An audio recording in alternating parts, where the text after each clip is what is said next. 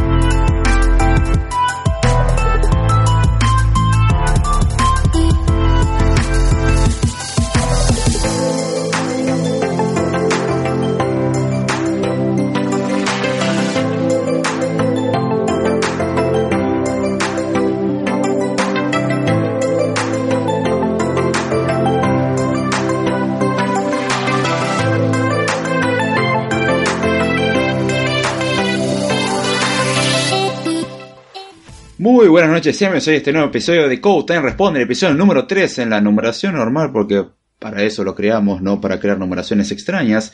Aunque, para ser sincero, en el último episodio de Code Time se dio una leve mención al porqué de la numeración computacional, a pesar de que anteriormente se le había hecho mención también.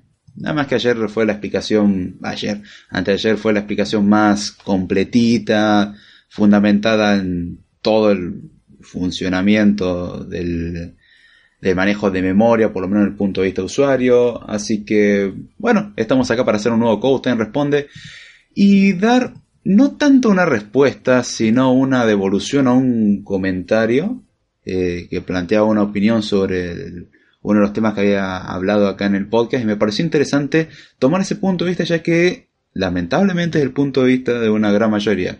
Digo lamentablemente por cuestiones de que discrepo, la verdad, con esta persona y quiero poner en evidencia ambas posturas, tanto la evidencia, eh, la, evidencia la, la postura de la otra persona que comentó, como la postura mía con, con respecto a este tema.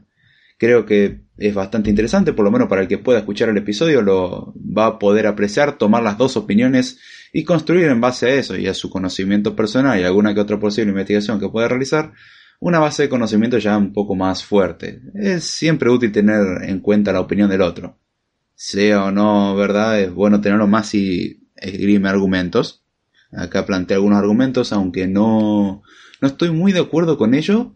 Mm, aún así, voy a leer el mensaje completo. Luego voy a leer parte por parte e ir desglosando cada una de las partes y decir eh, el por qué puede estar diciendo esto o mi opinión al respecto. Hay algunas cosas en las que tengo que decir que estoy de acuerdo pero mm, no, no concuerdo con la idea general del mensaje. dije, ¿por qué no hacer un Code Time Responder, hablar sobre esto y plantear todo esto? Si hay alguno que quiera escribir algún comentario, que se haga presente acá en el vivo, o incluso en el diferido, que quiera dejar alguna opinión, ya que no puede estar en el vivo, o algún mensaje que quiera dejar diciendo no concuerdo tanto con vos, o no concuerdo con ninguno de los dos y tengo una tercera opinión. La verdad que la idea es generar un poco de debate, un poco de conversación y hablar sobre el tema. La verdad que por lo menos está interesante tratarlo al menos. El comentario es largo considerando lo que es la normativa de hoy en día o lo normal de, hoy en día de los comentarios. Es larguito, relativamente hablando. El nickname no da buena espina, no soy nadie para decir nada al respecto de nicknames, pero bueno, me, parece interesante el, el, hacer la mención. A ver, vamos a leer. Salamos acá, Dani dice, Hola David, soy Dani, muy buenas noches. Hey Dani, ¿cómo va? Espero que estés muy bien. Un gusto tenerte por acá. Hacía mucho que no te veía, che. Espero que esté todo bien y, y que estés disfrutando del programa. Decime si se escucha, si no, cualquier cosita o cualquier pregunta que quieras hacer. Acá esta sección es para responder preguntas. Si hay alguna pregunta que también surge en el chat, se puede responder, no hay ningún problema. Se entiende que hoy no haya mucha gente por cuestiones de que estoy fuera del día normal y no avisé con mucha anticipación como hubiese querido avisar. Así que puede, este, puede que no, que no caiga directamente nadie justamente por eso. y este episodio está auspiciado por el buen té que siempre acompaña el podcast. El té. Hay quien no entiende la referencia, pase por los episodios Code Time. Y si por alguna razón alguien está escuchando esto y no conoce quién soy, mi nombre es David Jordana, actualmente estudiante de licenciatura en Ciencias de la Computación y bueno, planteo mi opinión al respecto de distintos temas de programación y también me voy a explicar los temas relacionados a este mundillo. Saludamos acá a Freak4 que dice buenas noches, hola Freak, espero que estés muy bien y que disfrutes del episodio de hoy. Así que, bueno, Freak, de paso, si tenés alguna preguntita, te aviso ya de por sí que puedes hacerla. Acá pregunta Dani si estoy viendo o no Telegram ahora. Eh, sí, dame un segundito y lo veo.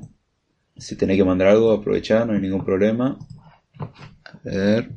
Mándale nomás. Si quieres mandar algo, Dani, por, por interno no pasa nada. Vos metele. No hay ningún problema. Eh, así que bien.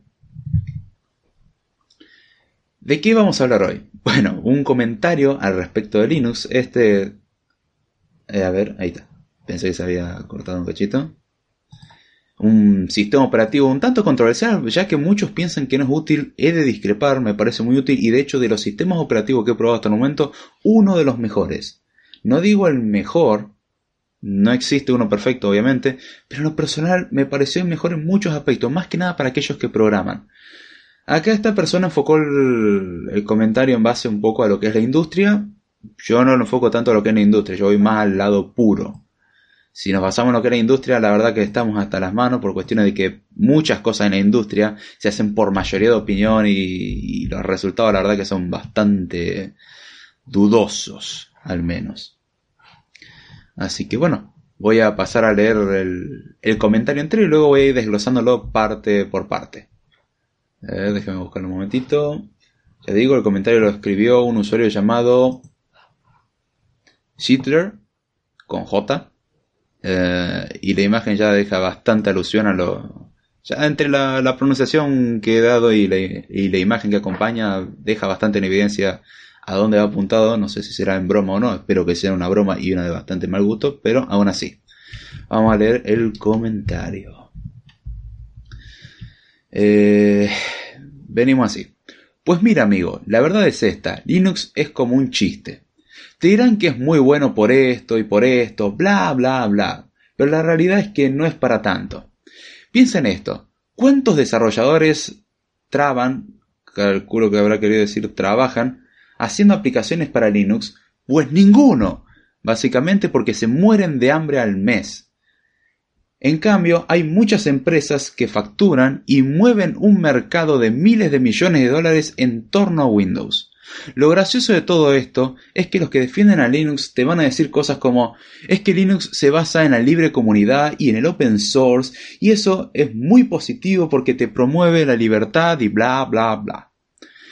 los bla bla bla los pone directamente en el mensaje, no estoy inventándolo, estoy leyendo el mensaje literal. La verdad es que son, somos, muy pobres y o muy tacaños y por eso no quieren pagar lo justo por el software Ah, pero sí quieren vivir de trabajar como programadores. Alusa, eh, hace mención acá. Ninguna empresa seria utiliza Linux. eso solo se deja para los servidores y los que quieran trabajar con DBAs o Database, eh, database Administrators. Si eres un gamer o un desarrollador de videojuegos, la palabra Linux no existe. Si eres un usuario normal que tiene su computador en tu, eh, que tiene su computador en tu casa, bueno, está bien. Que tiene su computador en tu casa para tu familia, no te va a interesar un sistema operativo que no usa nadie y que no tiene herramientas básicas como Office. Eso sin mencionar que para instalar cosas o hacer algo en Linux tienes que escribir comandos y más comandos que a una persona normal no le interesan en lo más mínimo y solo le hacen perder el tiempo. Si eres un desarrollador, ¿qué tiene Linux que no tenga Windows? ¿Piensas hacer aplicaciones de escritorio en Linux? ¿En serio? ¿Piensas programar a nivel de capas de aplicaciones web? En este caso Linux sí que te sirve. Igual que, igual que Macintosh, Windows, tu celular. Así que no hay motivo para instalar Linux. ¿Qué otro, ¿qué otro motivo hay para usar Linux? Es que Linux es más liviano y más rápido que Windows. Lo escribe como niño rata, lo siento, está escrito así. Obviamente en señal de burla. Esto tengo que aceptar que sí es cierto. Claro, si viajamos en el tiempo 15 años con computadores que tenían medio mega de memoria RAM y procesadores hechos por dinosaurios, hoy en día con la gama de procesadores y tecnologías que hay, lo de preocuparse si el sistema operativo es rápido o lento ya quedó en el pasado. Tírate un i7 7700, abre tu Fortnite, tu OP7, tu 8, ¿eh? tu veo creo que dice, renderiza un poco y dime cómo va. Te voy a cantar, te voy a contar una anécdota, perdón. Una vez estaba en una entrevista de trabajo y teníamos que presentar la prueba del trabajo en base a un manual que nos habían dado, cada uno con su portátil escribiendo código. El tiempo que estaba, el tipo que estaba a mi lado usaba Linux. Ni idea qué versión o cómo se llamaba eso. Y la verdad es que era muy bueno en lo que hacía. Pero ¿sabes qué? Perdió la oportunidad por el simple hecho de que nos dieron una aplicación propia de la empresa para correrla en nuestros portátiles pero como él tenía Linux, perdió mucho tiempo mientras buscaba la forma de correr Windows. No es que Linux sea malo, no es que nadie lo usa. Además, Windows es mejor. Ese fue el comentario de el querido amigo Schindler. Saludamos acá a Gonzalo Ruiz que dice: Hola a todos, Linux Rules. hey Gonzalo, ¿cómo va?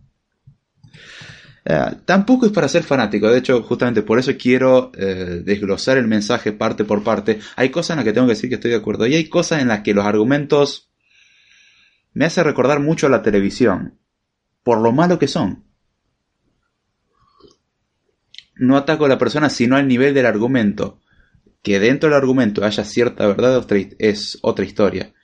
Pero mm, la, la estrategia del argumento y esto viene más a la cuestión de que cuando uno argumenta muchas veces como hasta cierto punto pareciera una batalla, la idea es que no lo sea. Pero un argumento la idea es que tiene que ser convincente. Ahora, la cuestión es que hay trucos como gritar sin sentido, lo cual no es un buen truco. Y la verdad que algo para mí es aborrecible, pero bueno. Dice, no hay que ser extremista, dice Gonzalo Ruiz. Cada sistema operativo tiene ventaja y desventaja. Exactamente. De hecho, yo uso los tres sistemas operativos de los cuales Windows es el que menos uso. O sea, prácticamente intento no usarlo, porque cada vez que lo uso me causa problemas. Literal, no es chiste. Pero no puedo negar que tiene sus ventajas. Aún así, ya te digo, eh, vamos a ir viendo parte por parte. Por cierto, si alguien quiere hacer alguna pregunta o algo que no tenga que ver incluso con el tema principal, este es un episodio de respuesta, aclaro Gonzalo por las dudas. Si quieres alguna preguntita o lo que sea, se recibe con mucho gusto, estamos acá para responder cualquier duda. A ver, déjame ver una cosita. Ok. Ahora en un ratito te respondo, Dani. Para terminar el... Va, ahora respondo igual en vivo. Eh, bien. Vamos a leer el mensaje parte por parte. No quiero atacar a la persona, ya, les digo, no me gusta mucho su nickname y el chistecito que tiene, pero eso no es cuestión. Arranca con la primera oración. Pues mira, amigo, la verdad es esta. Linux es como un chiste. El problema de este tipo de argumento es que ya presupone una verdad. Mira, amigo, la verdad es esta. ¿Qué quieren que les diga? Alguien que viene e impone su verdad no puedo tomarlo como un argumento. Puede decir, pienso que Linux es malo por y dar unos argumentos que no pueda demolerlo es otra historia. Pero ya comenzar un mensaje diciendo, esta es la verdad, comete esto a pesar de que es una opinión, porque después lo que plantea es una opinión, si lo plantea como opinión es válido, si lo plantea como verdad absoluta, ya habla, puede que no sea la intención, pero habla mal de la persona. Te dirán que es muy bueno por esto y por esto, bla, bla, bla, pero la realidad es que no es para tanto. Bien, eso puede ser, hasta ahora no dijo nada, simplemente dice que se ha alardeado sobre la importancia de Linux, Bien, hasta ahí no, no va mal. Piensa en esto, plantea un punto. ¿Cuántos desarrolladores traban? Quiero creer que escribió trabajan. Está bien. Trabajan haciendo aplicaciones para Linux. Pues ninguno. Número uno. Es obviamente una exageración. Eso queda en evidencia, no, no necesito explicarlo, es una exageración. Se entiende el recurso. Eh, como exageración. No recuerdo el nombre lingüístico que tenía. El nombre era muy simple. Pero no quiero decir, meter la pata al decir algo mal. ¿Cuántos desarrolladores trabajan haciendo aplicaciones para Linux? Si vamos a ser rigurosos, eh, varios miles. Digamos que hay un sistema operativo así que no conoce nadie, así Linux. Creo que lo llaman Android. Qué raro, ¿no? No se lo concibe como distribución Linux desde el punto de vista de que, bueno, no lo llamamos distribución Linux, pero en el fondo es una distribución Linux. En ese episodio igual aclaré, el punto de vista de Android verlo como distribución Linux es, eh, es depende de cómo lo quieras ver. Pero Android es una plataforma Linux que curiosamente hay muchos desarrolladores y lo, y lo muestran en la cantidad de aplicaciones que hay. Que sean buenas o malas, otra historia. Pero ya ese argumentito es bastante estúpido. El decir que porque nadie usa algo no sirve, ese es un problema. Eh, es el típico argumento ad populum, el argumento que se basa en la opinión de la mayoría y que la mayoría opina algo no significa que tengan la razón. Véanlo en las elecciones presidenciales. La mayoría opina tal cosa, no significa que la mayoría tenga razón. ¿Cuántas veces hubo mayoría absoluta a la hora de realizar elecciones en una nación? ¿Y cuántas de esas veces salió mal? Son muchas. Entonces el argumento de porque muchos piensan esto no es un argumento válido. No, no es un descalificativo para Linux. Es cierto, el consumo de Linux es relativamente reducido. Y digo relativamente porque, si consideramos Android como plataforma, ya no es relativamente reducido, es ampliamente reducido. ¿Dónde se usa Linux? ¿Quién desarrolla para Linux? Los Smart TVs. Al que no sepa, un Smart TV suele tener Linux o Android. Y adivine qué, Android Linux. Los Smart TVs, los dispositivos que tienen sistema operativo incorporado, no como una computadora, sino el sistema operativo exclusivamente para eso, sistemas de control, adivinen qué corren, no corren en un Windows Server. Que uno en una industria utilice un Windows Server o utilice un Windows XP porque no tiene los más mínimos conocimientos de administración es otra historia. Pero no tiene absolutamente nada que ver. Todavía queda mucho más y hay cosas que yo digo, tengo que darle la razón. Pero en esto no le puedo dar la razón. Que decir que no mucha gente lo usa, el Internet está basado en Linux. Android, adivine que usted. Los sistemas embebidos, adivine que usted, la gran mayoría. Linux tiene una ventaja, el permitir modificar sin tener problemas con el distribuidor, cosa que Windows no lo permite. Windows es yo soy Microsoft, tomate, doy esto y quédate con esto. Linux no significa la libre comunidad. Sí, esa es una de las partes de la idea, pero eso más tirando a la rama de GNU Linux o New Linux, la rama más purista. Pero aún así, Linux es ampliamente usado, los Smart TV lo tienen, los teléfonos celulares lo tienen, las Chromebooks lo tienen, los servidores, como lo menciono más adelante, lo tienen, sistemas de administración grande lo tienen, software de control de hardware industrial, adivine que lo tiene. Obviamente todo capado, todo está oculto. todo sistema que no sea electrónico, en el sentido de control electrónico, sino que el control es digital mediante un software, en la mayoría de los casos suele ser Linux. No por ser pobre, sino porque Linux se adecua muy bien. Lamentablemente, y este es un uso que es bien conocido, las ojivas y los misiles, adivinen con qué software vienen precargados. Sí, Linux. ¿Significa que instalan la última versión de Ubuntu? No. Es un Linux básico, el cual sirve para controlar el dispositivo y nada más. Linux es demasiado amplio como para decirlo. Linux va desde un sistema embebido muy ligero hasta un sistema operativo de escritorio. El tema es que muchos confunden que el sistema operativo de escritorio representa el consumo de todo el mundo. Curiosamente, hoy en día tenemos smartwatch, tenemos eh, dispositivos móviles, tenemos computadoras, tenemos calculadoras, tenemos un montón de dispositivos y curiosamente todos con una supuesta inteligencia. Los routers, adivine que usted. Muchas veces los sistemas que tienen los routers son Linux. Y si me dicen que nadie desarrolla para Android, nadie desarrolla para los Smart TV, nadie desarrolla para los servidores, nadie crea aplicaciones para webs, entonces, ¿qué me están diciendo? Ahí es donde hay un problema con esto. Ese es el argumento, la verdad que bastante débil. Decir que nadie lo usa, ¿en base a qué? Que me dé un dato. ¿Cómo puedo demostrar yo que es ampliamente usado? Es fácil de ver el origen de Android. Es fácil de ver porque el mismo Google lo dice. Y es fácil de ver el uso que tiene. Está ampliamente documentado. El decir que nadie lo utiliza por opinión personal debido a que pocas veces se lo vio es otra historia. Y eso que vamos por el quinto renglón recién y son, a ver, 25. a ver, voy a leer algunos comentarios. Mm. Eh, mm, cada uno tiene ventaja y ventaja. Acá dice Gonzalo Ruiz, Mac, no puedo, soy pobre, es caro. ¿Qué versión de Linux y distro fue tu primer dolor de cabeza? Y yo siempre me manejé más que nada por la rama de Ubuntu. O las ramas de derivados de Debian. Ubuntu, Linux Mint. Eh, y me han causado, sus dolores de cabeza. No lo voy a negar. No digo que es perfecto. No lo es. Como nada en esta vida lo es. Pero bueno. Acá dice Free 4. Yo tengo una pequeña duda. Me anoté en el CBC de licenciatura en Ciencias de Computación y estoy indeciso sobre qué materias cursar primero. ¿Eso realmente importa o da lo mismo? Decime qué materias te dan en principio a elegir. O sea, decime cuáles son las materias que te dan a elegir y ahí te respondo, no hay ningún problema.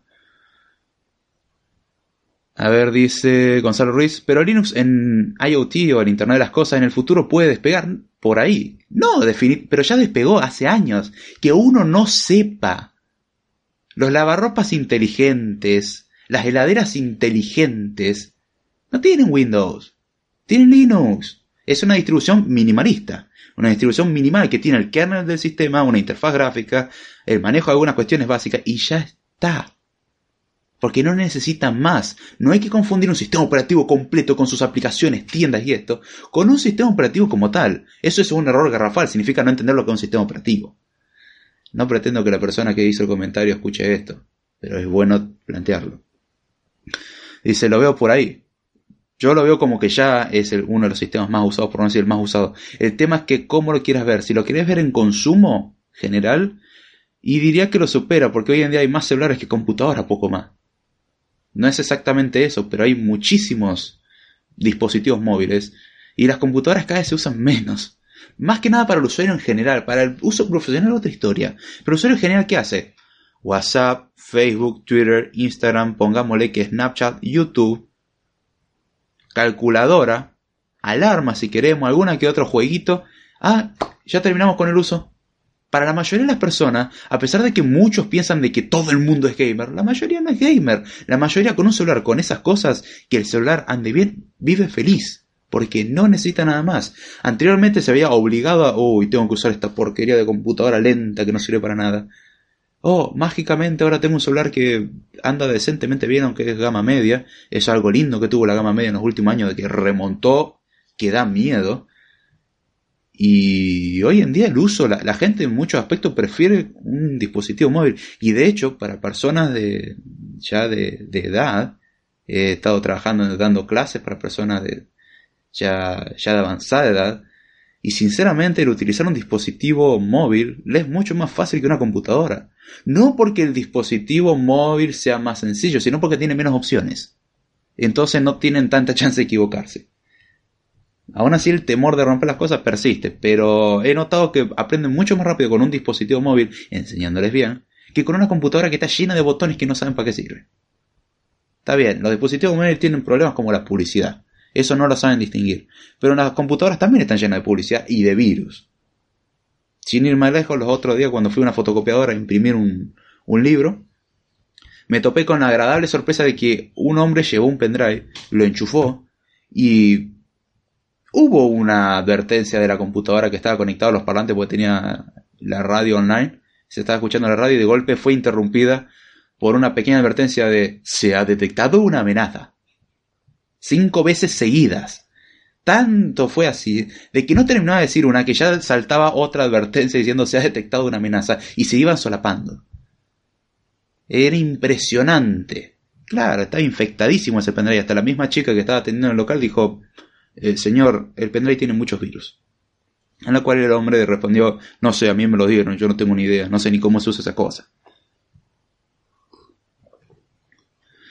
Dice, Android pierde el, eh, pierde el poder de Linux, le falta eh, comandos para meter mano.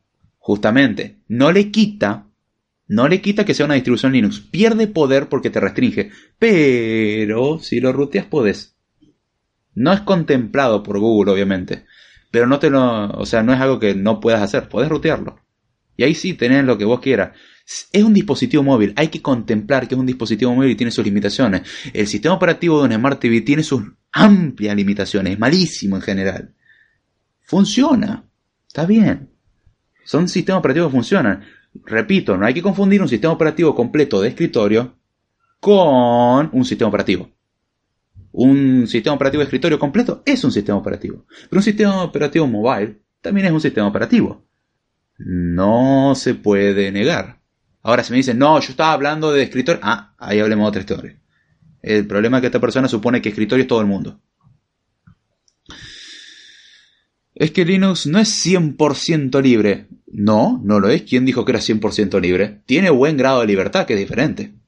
Hay programas que son eh, privativos, que son necesarios para correr. Es difícil ser purista, ya que para ver videos MP4, privativo y Flash eh, y Flash en el pasado. Exactamente. En eso te tengo que dar la razón. Que es así. Si uno quiere ser purista, tiene que ser Richard Stallman. No pasar por aeropuertos donde registren su identidad mediante huella digital. No usar sistemas operativos GNU Linux, sino utilizar sistemas como Trisco, que son 100% eh, libres. Obviamente, tienen limitaciones. Yo no estoy hablando de software libre. Nótese, yo estoy hablando de Linux, no de software libre. Aún así, es innegable de que Linux es un millón de veces, y se entiende la exageración, más flexible que Windows, porque Windows no, es flexible. Windows viene así y no lo podés modificar. Linux, si quisieras modificarlo, podés. Si quisieras crear tu propio driver, podés. Si quisieras entender su funcionamiento, podés. Si quisieras hacer un montón de cosas con el sistema operativo, podés. Si lo querés adaptar por un equipo especial que vos mismo diseñaste, un hardware propio tuyo, un dispositivo electrónico tuyo, sos un genio, creaste una nueva pieza de hardware y querés usar un sistema para controlar eso, podés. ¿Querés crear una bomba y ponerle el sistema operativo Linux como se suele hacer normalmente? Podés. No recomiendo ese último uso. Pero podés. Decime en Windows cómo lo haces. Esa es la diferencia. Acá dice Free 4. Análisis, álgebra, física, química, introducción al pensamiento científico, introducción al conocimiento de la sociedad y Estado. Esas son las materias. ¡Wow! Tiene más enfocado a la sociedad de lo que yo tengo yo. Lo mío es muy teórico. ¿Te dan para elegir o podés cursarlas todas juntas el primer año? Aclárame, Frick. Gonzalo Ruiz dice: Es eh, a prueba de usuario Sí, pero lo tengo desbloqueado, pero no es lo mismo que una Raspberry. Ah, no, no, no, no, no, no, no comparemos. Raspberry sí tiene un sistema operativo completo. Android no es un sistema operativo completo en el concepto de sistema de escritorio. Tiene limitaciones. Pero sigue... A ver, vamos al caso. ¿Queréis que pongamos las comparaciones? Comparémoslo con Windows Phone. O comparemos con, comparémoslo con iOS y contemos a ver quién es más limitado. vamos a hacer la comparación justa. Bueno, comparémoslo con su competencia. Android con iOS y con Windows Phone. Que bueno, ya está muerto prácticamente. Windows Mobile está muerto. Pero comparémoslo. ¿Con cuál podés hacer más cosas técnicamente hablando? ¿Cuál te da más libertad para modificar y hacer lo que quieras? Android tiene limitaciones, pero si lo comparas con la competencia es de lo que mejor te lleva. Relativamente hablando. Eh, está bueno buscar tutorial. Dice Free 4 son cuatrimestrales, lo ideal es hacer tres primero y luego las tres porque si no te cargas con demasiado contenido y no es necesario. En mi caso las materias son cuatrimestrales. El primer cuatrimestre voy respondiendo intercalado, ¿no?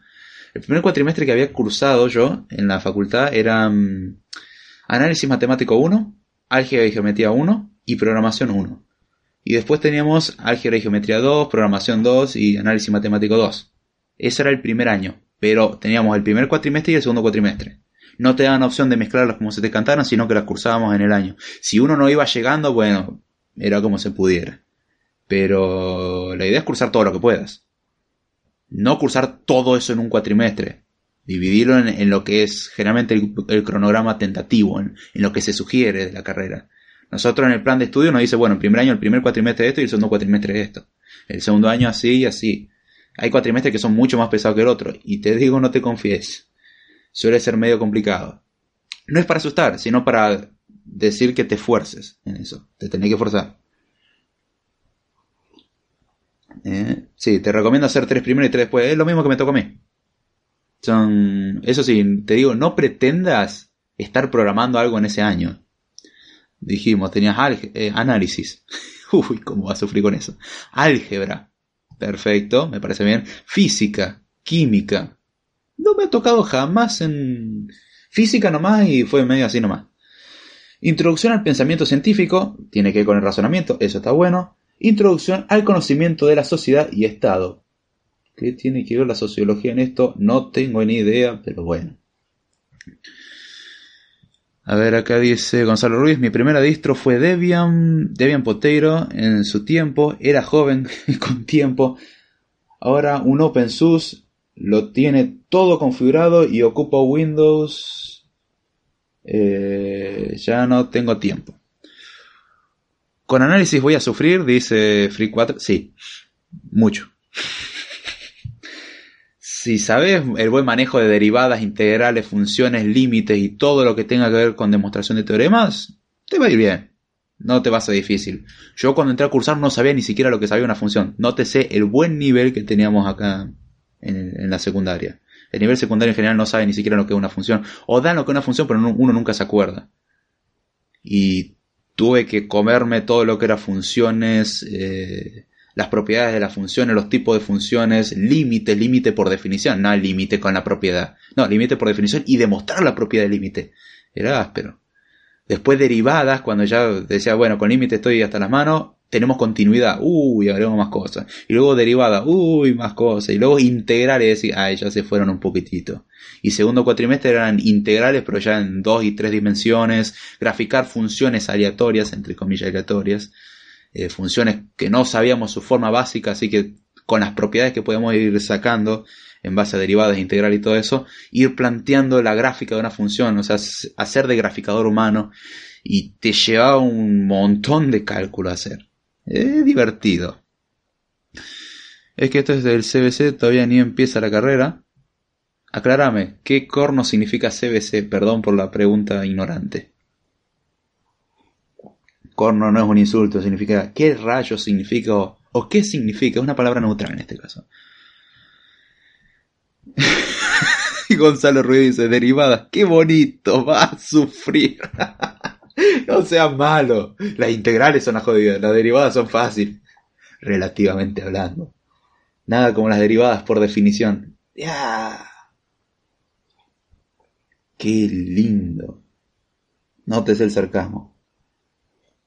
Igual te digo, cuando estás más avanzado en la carrera lo mirás para atrás y decís, che, no era tan feo. Extraño ese tema horrendo. Ahora tengo temas peores. y siempre va a ir a peor. Ciclo básico común, por eso hay materias que no tienen mucho que ver con la carrera y por eso puedes elegir la materia. Ah, o sea, una, una nivelación. Si entendí bien. Por cierto, aclárame dónde sos. Pero estoy entendiendo que es un curso de nivelación. Entiendo, entiendo, entiendo. Si eso, acláramelo. A ver, vamos a seguir leyendo el bonito comentario de nuestro querido amigo. Básicamente, hablando de eh, la cantidad de desarrolladores que están trabajando en Linux, porque se mueren de hambre al mes. No sé dónde saca este dato. Si lo dice por opinión, ah, está bien, la opinión no tiene ningún fundamento. Ninguna opinión tiene fundamento. Pero bueno, ni la mía. Mi opinión no tiene fundamento puedo dar argumentos después acompañados esto, decir, miren esto, esto, esto, he aquí la evidencia, pero eh, el argumento por sí solo no tiene mucho peso que digamos, salvo sendas excepciones. Mueren de hambre al mes, bonita exageración, nuevamente. Y esa no es la razón por la cual no se use tanto Linux. Pero bueno, prosigamos. En cambio, hay muchas empresas que facturan y mueven un mercado de miles de millones de dólares en torno a Windows. ¡Qué lindo! Yo lo invito a esta persona a que en un momento tome algo llamado Google, tome algo llamado DuckDuckGo, tome algo llamado Facebook, Tome algo llamado incluso Microsoft. Al que no sabe y no tiene conciencia de esto, Microsoft es miembro de la Linux Foundation y uno de los grandes. Significa que Microsoft hace aportes a Linux. Con el corazoncito y todo después en sus presentaciones, ¿no? Pero Microsoft, junto con Google y otras empresas, aunque usted no lo crea, trabajan en incorporar cambios, buenos o malos de otra historia, en Linux. Así que si alguien dice que, no que Windows mueve millones de dólares y no considera todos los ejemplos que acabo de dar, no sé qué me está diciendo. Porque que yo sepa, curiosamente de las empresas más grandes que tenemos, oh, Facebook, oh, Google, está Apple por su parte, no es Microsoft. Acá estaba hablando en torno a Windows. Entonces, descartamos Microsoft. Y nótese que, oh, curiosamente, Facebook, Google, grandes empresas, qué curioso que son de las que más facturan. Qué, qué raro, ¿qué tendrá que ver esto? Y porque no pueden sostentar servidores con Windows. No les sirve. Son muy limitados. Y corren un riesgo bastante grande. Es lindo un sistema operativo que se te apaga tanto para actualizar. Es lindo un sistema operativo que es un colador de seguridad. ¿Significa que Linux es perfecto y no tiene agujeros de seguridad? No. No es perfecto. Pero, relativamente hablando, no es un colador. Vean la cantidad de actualización y cómo se demoran en actualizar. Y Linux yo puedo actualizar sin apagar la máquina. Windows no. Windows me pide reiniciar la máquina. Entiendo las razones por las cuales lo hace. Es la forma en que está diseñado. Pero este argumento de que hay empresas que facturan miles de millones, esta persona lo que está haciendo referencia es a empresas de desarrollo de software convencionales. Desde ese punto de vista, muchas trabajan con Windows. Pero si trabajan en el punto de crear programas. Si trabajamos en el punto ya más avanzado de tener grandes servidores y van a derivar en algún punto con Amazon Web Service, con Microsoft Azure y Azure soporta Linux, con Google Cloud, adivinen qué. Oh, Linux, ¿quién hubiese dicho? ¿Quién factura todo eso? Y las grandes empresas, Google, Amazon, incluso Microsoft. Oh, ¿sobre qué? Linux. Nadie desarrolla sobre eso. Qué bueno. Nadie configura nada. Está, bien. A ver, vamos a hacer un comentario. Mm, mm, mm. Sí, gracias común, por eso me es de Buenos Aires y voy a cursar en la UBA. Ah, perfecto, perfecto. Acá teníamos un cursillo de ingreso de tres meses, el cual veíamos análisis y álgebra y jodete. Va, después introducción a la informática. Era el chiste más grande. Por suerte no era usar Excel, Word y PowerPoint en sus versiones de software libre, sino era mm, simplemente aprender los conceptos básicos de, sustitución y ciertas operaciones lógicas. Que después vi para qué se usaban y como, ah, mira. Y si esto lo empieza a juntar ahora, digo, claro, todo eso me estaba preparando para tener un pensamiento ecuacional. Qué hermoso. sin sarcasmo. Pero no, acá no tenemos un cursillo tan largo. Es un curso eh, directamente. eh, un cursillo cortito, más vale que se nivelen con eso y después tomen la ametralladora que le viene por carrera. Sí, exactamente, es algo así. Pero bueno, sigamos con el tema de Linux, así no mezclamos más. Además, me encanta cómo estás analizando el ese bello comentario. Che, no lo tomen a mal, no estoy en contra de esta persona. No estoy de acuerdo con lo que dice y planteo el porqué. Microsoft es miembro platino de Linux. Es que le sirve por Azure. Claro, ahí lo tenés. Exactamente, Gonzalo. Son detallitos que se están escapando en toda esta descripción. Lo gracioso de todo esto, dice el comentario y continuando, es que los que defienden a Linux te van a decir cosas como es que Linux se basa en la libre comunidad y en el open source, y eso es muy positivo porque se promueve la libertad y bla bla bla. Es cierto de que hay una rama de Linux que se apoya en el open sourcing, en compartir, en la comunidad. Sí, es muy lindo el cuentito. Dentro de, Linux eso es cierto. Que muchos defienden a Linux, no, porque es open source y es open source. ¿Vos sabés programar? No, pero es open source. ¿Y de qué te sirve para programar? No sé, pero es open source. Es como, tengo los animojis, no sirven para nada, pero los tengo. O sea, tengo la característica nomás porque la tengo, la presumo la característica, pero si vamos al caso, cualquiera presume cualquier cosa. Tengo Windows, tengo la herramienta de recorte de pantalla. ¿Quién usa la herramienta recorte de pantalla? Muy poco, porque muy pocos son los que la conocen. Tengo Windows, tengo la, utilidad de eh, cifrar unidades. ¿Quién la utiliza? Y BitLocker la utiliza poca gente. Relativamente hablando con lo que es el mercado en general. Poca gente la utiliza. ¿Y por qué, y por qué no presumimos esto de Windows? Porque Windows tiene eso también. Viene incorporado con un montón de cosas que nadie sabe.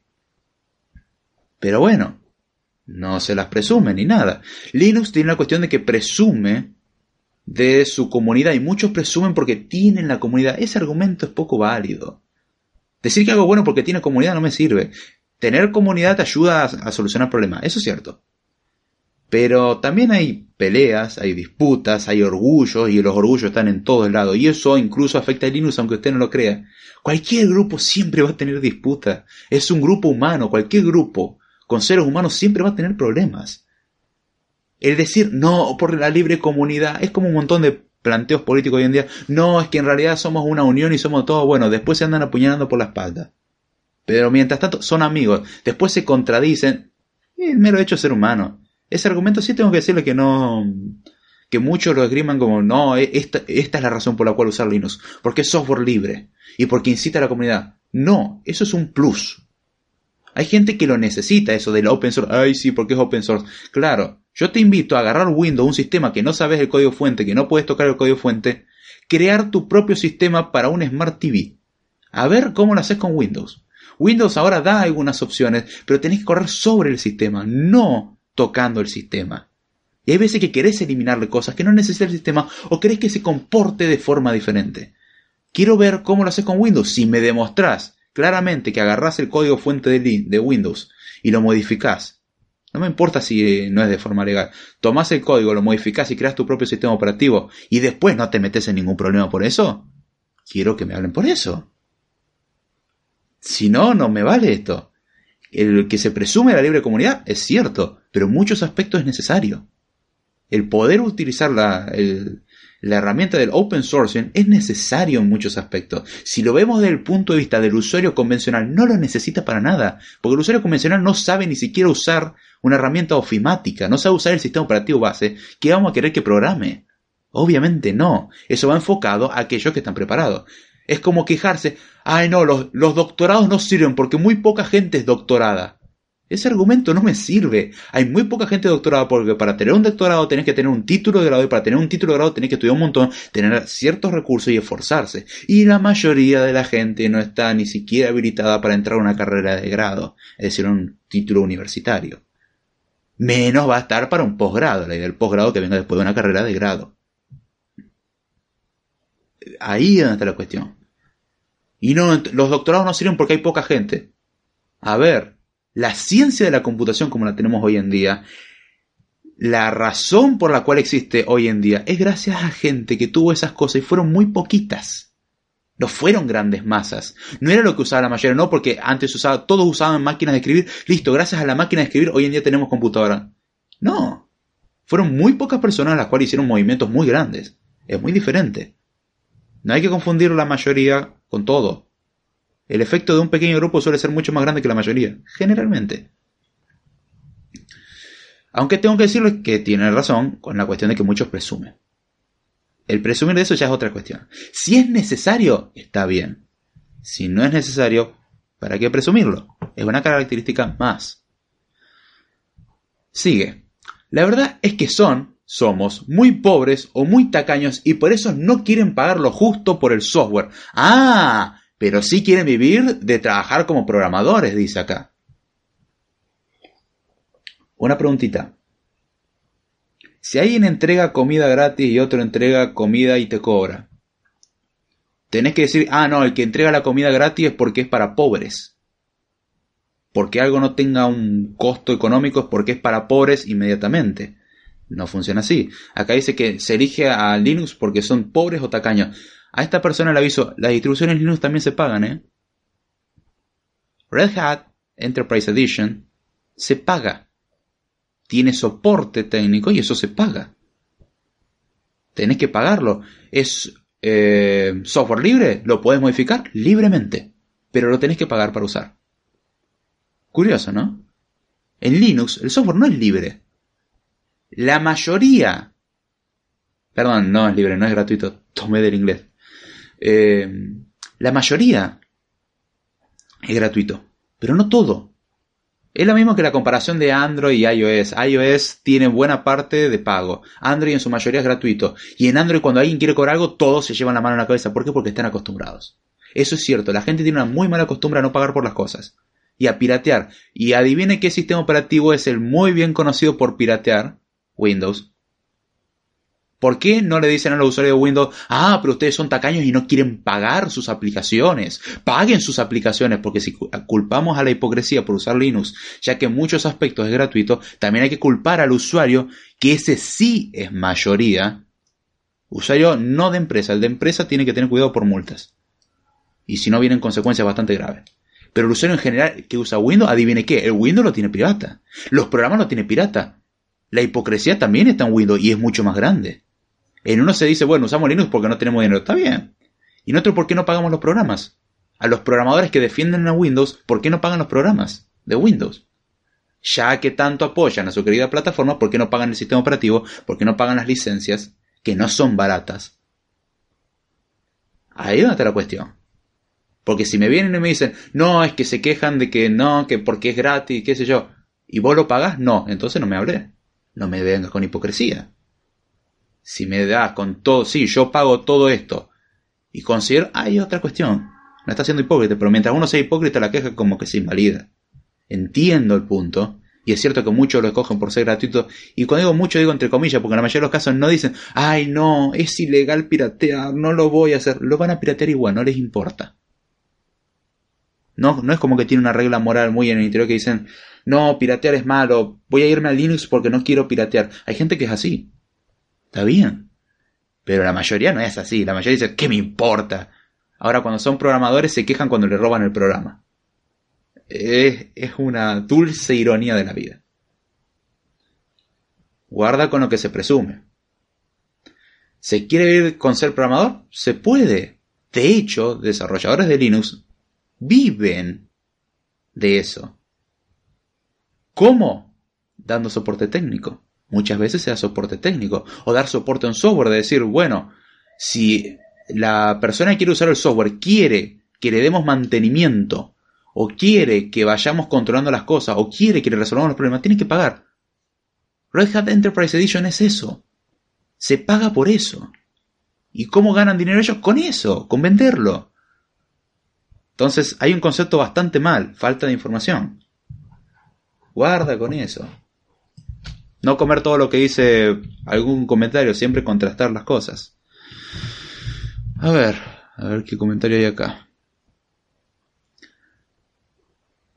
Eh, Microsoft es miembro de eso, ya lo leí. Gonzalo Ruiz dice: Me acordé, compis, con la pantalla que movía como gelatina. Era tan inútil, pero era divertidísimo.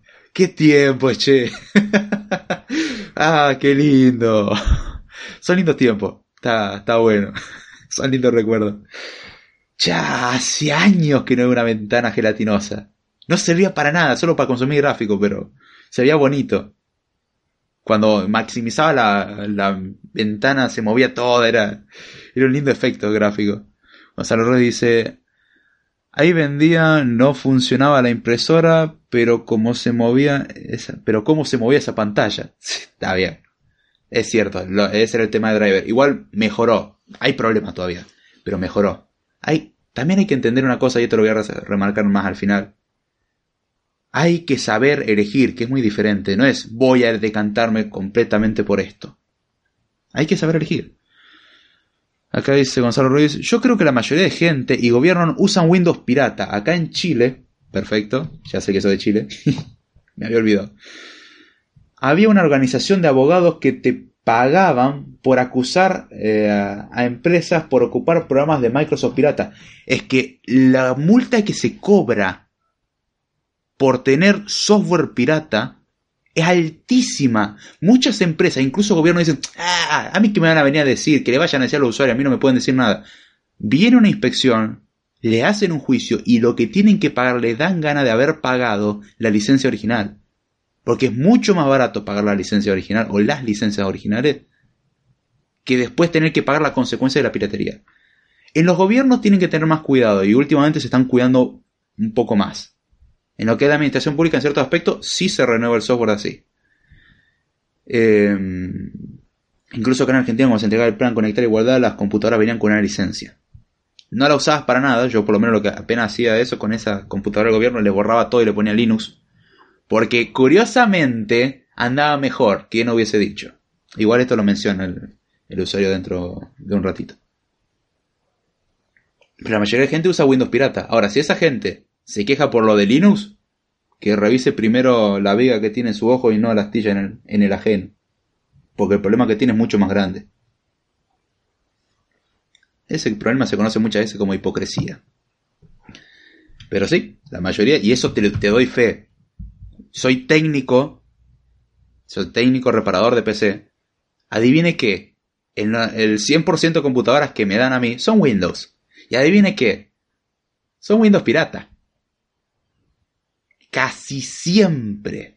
Y si no tienen la etiqueta, pero cuando tenían el Windows XP y ahora tienen Windows 7, y adivine que obviamente no lo renovaron, no lo pagaron.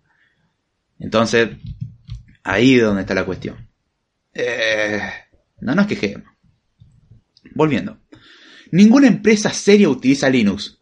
No, olvidémonos de Facebook, Google y todo, está bien. Vámonos. Eso solo se deja para los servidores y los que quieran trabajar como DBAs. Para servidores, definitivamente, estoy totalmente de acuerdo en eso. Y para los que quieran trabajar como Database Administrators o DBA, estoy totalmente de acuerdo. Pero no solamente para eso.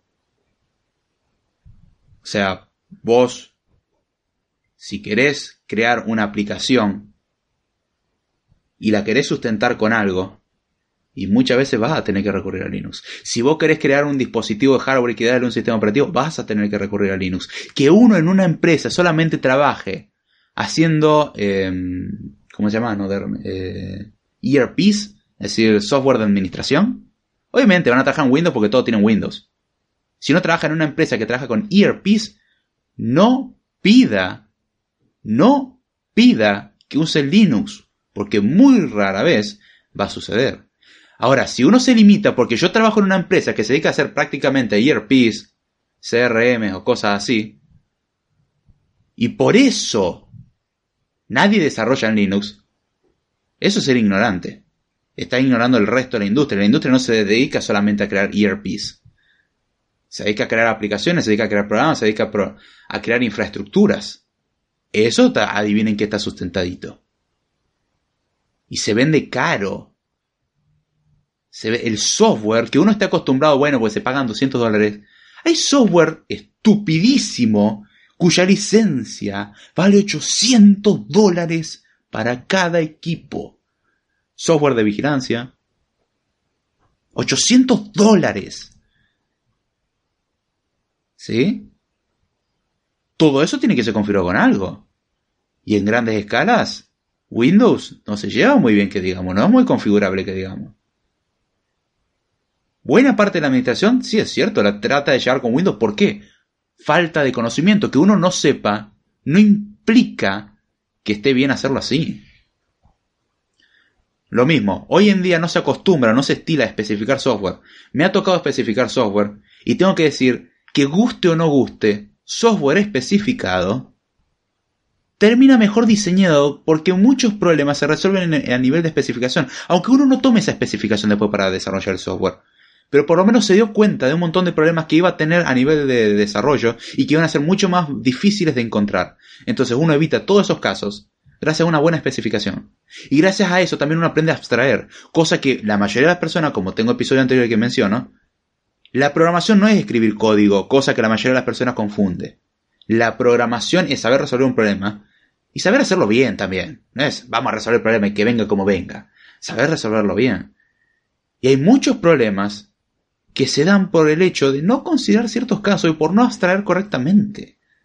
Hay software que tiene contemplación excesiva de casos, que hace muy difícil de mantener y no se le da mantenimiento. Y especificar te lleva mínimo a entender qué es lo que querés. A plantearte las dudas que te las toparías cuando estás programando el, estás escribiendo el código. Mientras que a nivel de especificación, no tenés, eh, va, tenés esos problemas, pero los planteas ahí y los resolves ahí. Ahora, ¿todo el software debe ser especificado? No. ¿Se recomienda para la mayoría del software? Sí. ¿Para un videojuego? No. Para un videojuego no sirve especificarlo. ¿Por qué? Porque un videojuego necesita constante actualización y el nivel de demanda que tiene no sirve. O sea, nadie se va a esperar dos o tres años para hacer un videojuego, salvo empresas grandes, y se dedican esos dos o tres años a hacer el videojuego y que más o menos ande y sale plagado de bugs. Ahí no, pero son uno o dos bugs. Internamente es un colador de bugs. Que uno no lo vea es otra historia. Un bug no necesariamente tiene que ser visual, pero internamente puede ocurrir. Che, pero la bala pasó a lo mío y aún así me impactó. Eso es un defecto. Puede darse por un mal diseño, puede darse por un montón de cuestiones. ¿Ese software debe ser especificado? Lo ideal sería que sí. Pero siendo realista no puede ser especificado. Ahora, un sistema de administración de empresas recomendablemente tiene que ser especificado. Un sistema que tiene que ir al espacio, no Windows, vamos. Un sistema que tiene que ir al espacio tiene que estar no comprobado, comprobadísimo, no puede tener errores. Porque un error en pleno viaje y no tiene solución. Un error en un avión no tiene solución. No es, bueno, para que descargo la actualización de software. Un error en el avión implica que el avión se va a caer probablemente o que puede haber un accidente. Y ahí sí, ese software tiene que estar no comprobado, tiene que estar comprobadísimo de que no tiene errores. O por lo menos que no se encontró uno con una búsqueda muy exhaustiva. Ese software tiene que ser bien diseñado desde un principio. Que hoy en día a la industria le importe un comino diseñar bien, otra historia. Repito, que la mayoría haga algo no significa que esté bien. Cuidado con eso. Salama David Ruiz dice, hola, solo para avisar que no podré estar en vivo, saludos a todos. Hey David, ¿cómo está? No pasa nada, che, espero que después disfrute de este pequeño programita donde estoy desarmando un mensaje parte por parte. Bien, déjeme, ahí está. Gracias por pasar David, un saludo grande, che.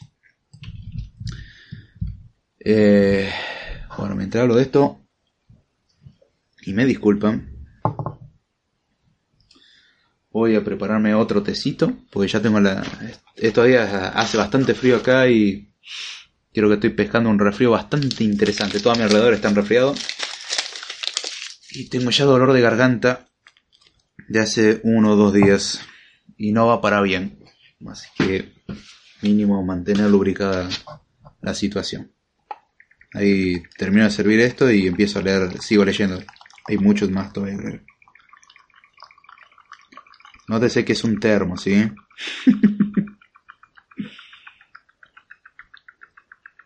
Ahí está.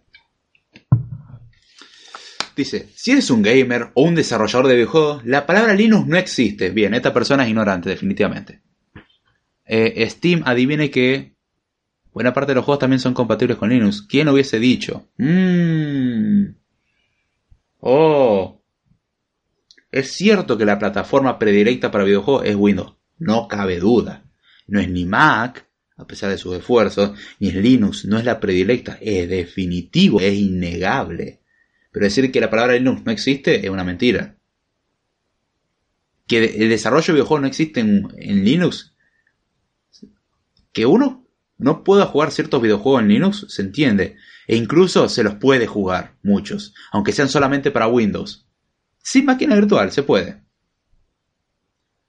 Pero a la, hora de desarrollar un videojuego no se puede. Esta persona no conoce la palabra multiplataforma. Esta palabra no conoce las plataformas de hoy en día. Esta palabra, esta persona no conoce las plataformas de hoy en día. No conoce Steam. No, no entiendo. No conoce Unity como plataforma que curiosamente está enfocada a, a ser multiplataforma. O sea, ser la base multiplataforma. No conoce Unity. No conoce. ¿Cómo se llama? Unreal. No sé de qué está hablando, no entiendo. Que la mayoría se haga bajo Windows no significa que no se pueda, repito. Que la mayoría haga algo no significa que no se puede. La mayoría lo hace por comodidad. La mayoría no sabe ni siquiera de la existencia de Linux. Ese es un problema.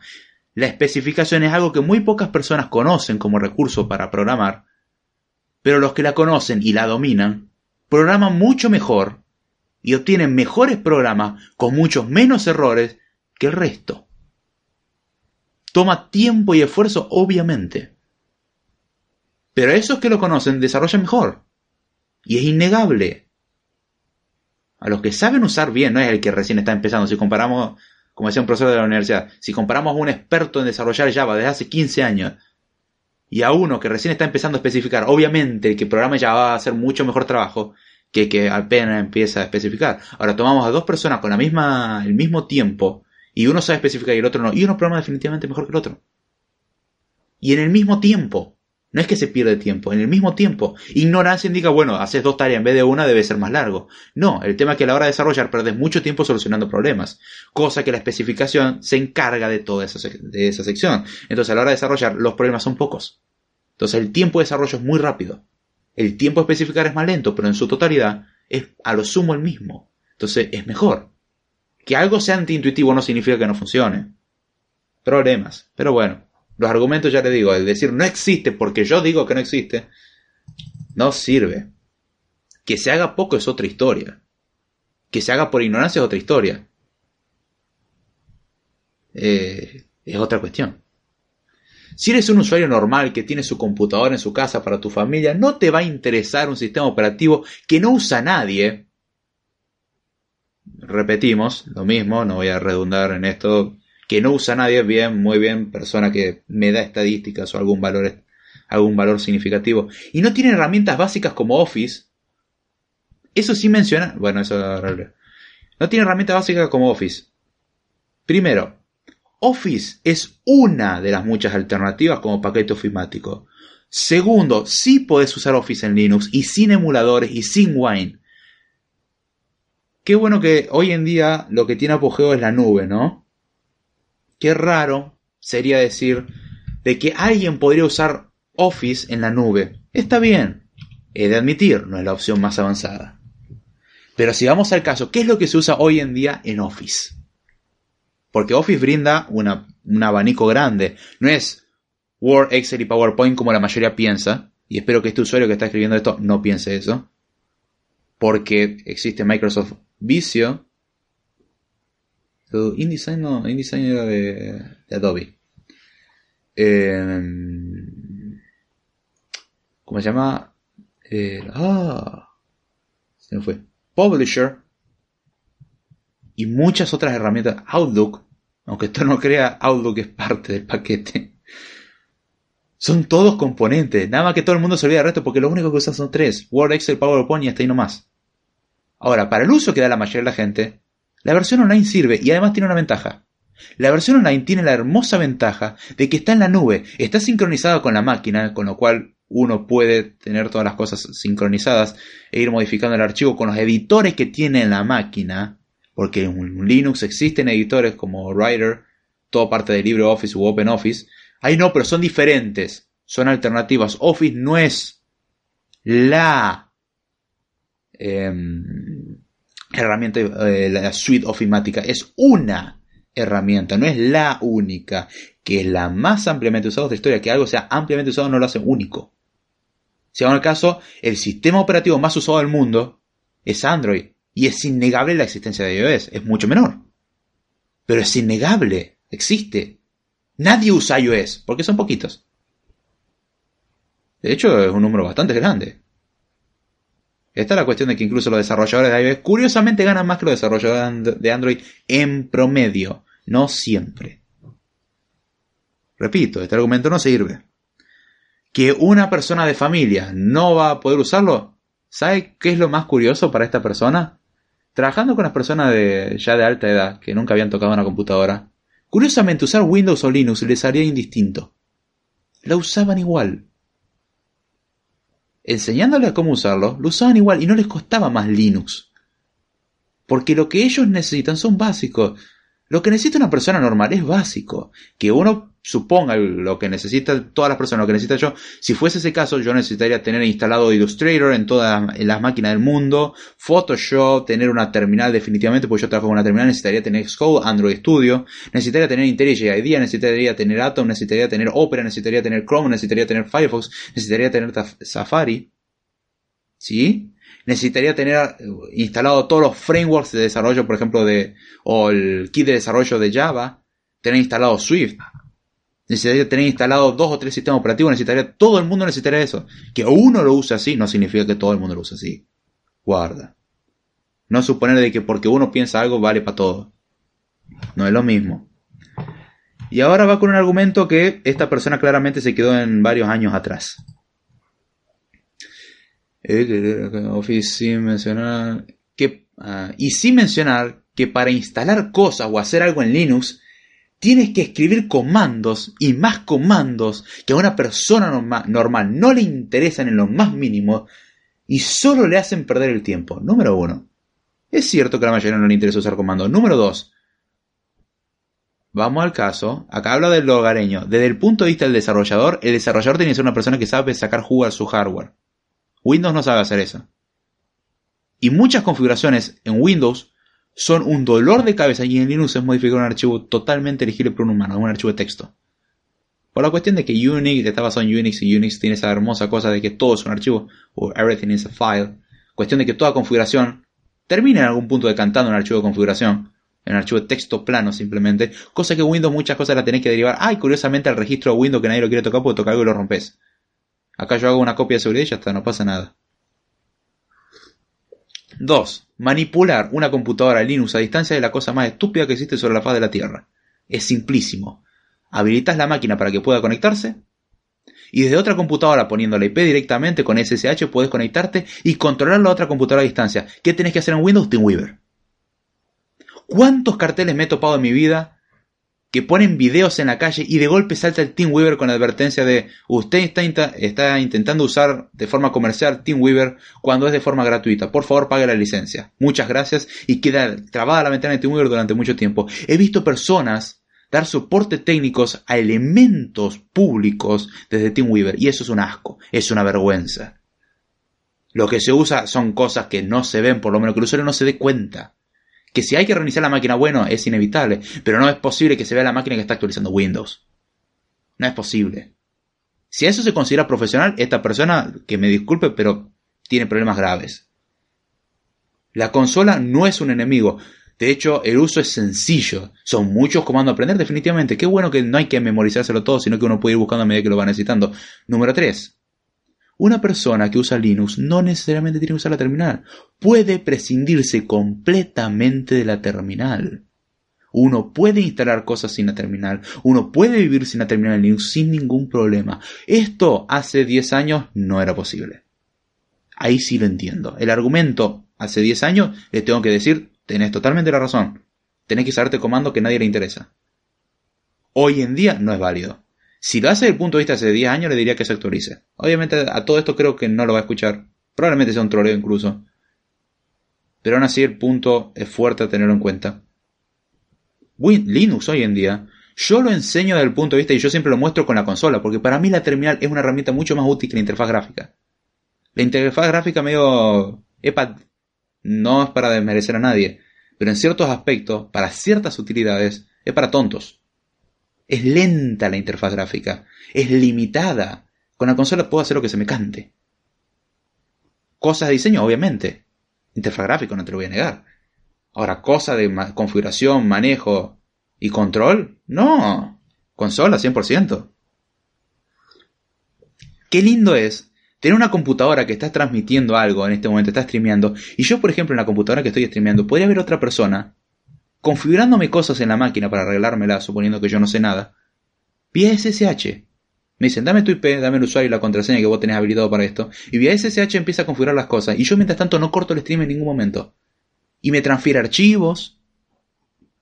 Sin ningún problema. Sin tener que pasar por una herramienta de terceros, la cual podría estar espiando el contenido puede estar configurándome cosas, puedo estar yo transfiriéndole archivos, puede estar instalándome programas, puede estar configurando otros programas, puede estar trabajando y programando desde mi computadora mientras yo trabajo en otra cosa y yo no me entero que la otra persona está trabajando y no me obstruye. Dígame con TeamWeaver si alguien puede trabajar mientras la otra persona trabaja. No, no se puede. Porque sí o sí la, sesión es invasiva. Vía SSH no se puede. Perdón, vía SSH eh, no obstruye. Uno vía SSH puede estar, está bien, puede tener efectos visuales definitivamente, pero en la, mayoría de los casos no los tiene. Entonces uno, dando el consentimiento al otro usuario, simplemente el otro usuario puede usar la computadora uno como si fuese su servidor para trabajar.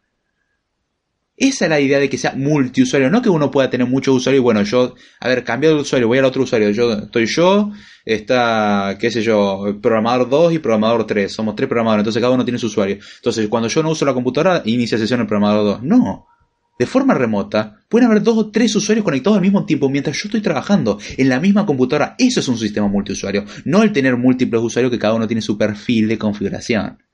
No, no es lo mismo. Que cada usuario va a tener su perfil de configuración, definitivamente. Pero yo no voy a poder acceder a los archivos del otro, están protegidos. Y eso es fácil de configurar en Linux. En Windows tenés que meterte con interfaz gráfica, qué asco. Hay cosas que es mucho más fácil como, ah, SHModet, listo, ya está, lo configuré. Una estupidez.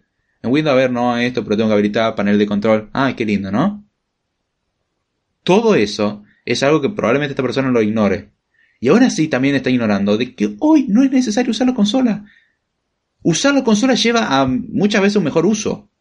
Pero es totalmente prescindible. Hoy en día la consola en Linux puede ser usada al igual que la consola en Windows. Nunca. Salvo cuando el ISP te pide que pongas la, eh, la contraseña o, que pongas ipconfig. Ahí sí tengo que dar la razón. Mucho software solamente está condicionado para, para Windows. Eso es cierto. Es innegable. Pero ese es un problema de limitación de la empresa, incluso porque hoy en día los que tienen Windows 10, porque los que, tienen Windows se jactan, ay no, los que tienen Linux la pasan mal porque les pide Internet Explorer. Ahora con Windows 10 muchas veces lo que tienen es Microsoft Edge. Y adivinen que no es compatible con Microsoft Edge. Entonces hasta los del mismo Windows se quedan incompatibles. Porque muchas cosas incluso utilizan ActiveX, tecnología del año del... o Cyberlight. Y uno dirá, ay, ¿quién usa eso? Hay muchos sitios que lo siguen usando. Flash, hay muchos sitios que siguen usando Flash. O sea, no son cosas que desaparecieran. Ahí es donde hay que tener mucho cuidado. Pero bueno, en, Windows también está el mismo problema. Incluso con Windows 10 muchos de estos problemas afloraron. Porque antes usaba Internet Explorer, ahora no se usa Internet Explorer. Tiene una opción para usarla, pero muy pocos conocen cómo usarla. ¿Qué hacen? Abren Microsoft Edge, tienen el mismo logo. Ay, qué lindo. No me anda. Fíjense en páginas administrativas. Fíjense en la configuración de un router. En muchos casos no anda. Y es el, son las mismas personas que se jactaban de que en Linux y en Mac no se podía. Ahora en Windows tampoco. Miren qué bien. Qué dulce ironía, ¿no? Ni, ni, ni, ni, ni, tiene que escribir comando, bla, bla, bla, que me interesa. Si eres un desarrollador, ¿qué tiene Linux que no tenga Windows? Facilidad de configuración, pero bueno, es un dato mínimo. Que instalar cosas es simplemente un comando, muchas veces. Y en Windows tenés que configurar un montón de cosas. ¿Significa esto que en Linux todo es fácil de configurar? No. Pero en muchos casos es simplísimo. Es muy simple. Y más lindo, que Windows no lo tiene, una configuración es exportable. Es decir, yo tengo que ir a otro equipo que quiero que tenga lo mismo.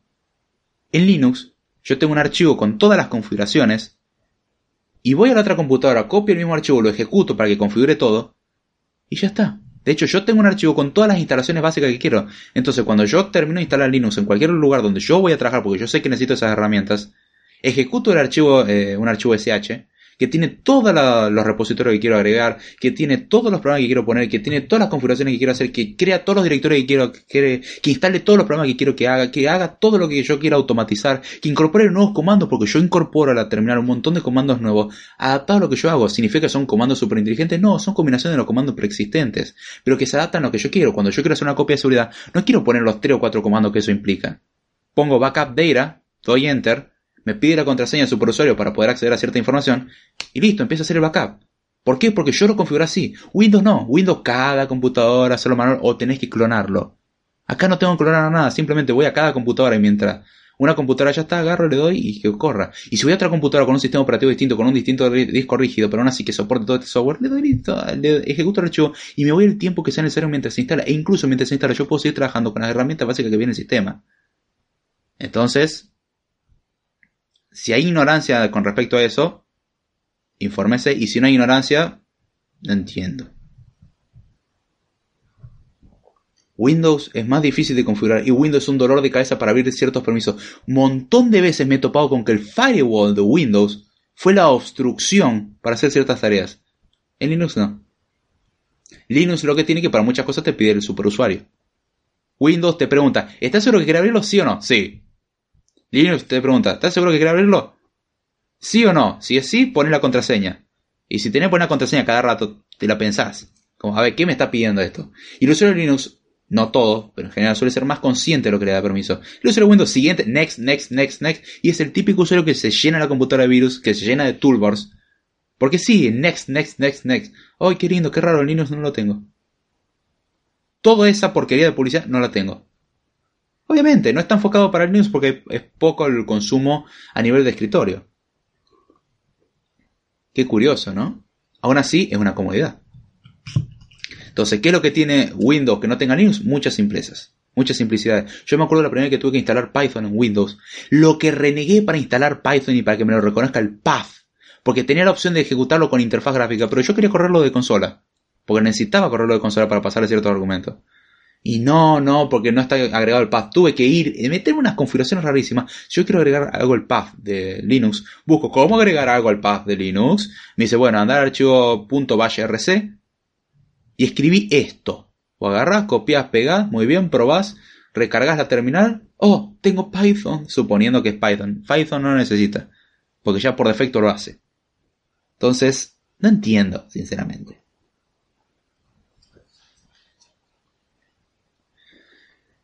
Eh, y ahora vamos a seguir. Uy, todavía queda. Queda un poco más de la mitad. Pero ya más ligero lo que viene. No se asusten. A ver, vamos a leer. Gonzalo Ruiz dice, acá hace frío, veo caminantes blancos. no, acá también hace frío.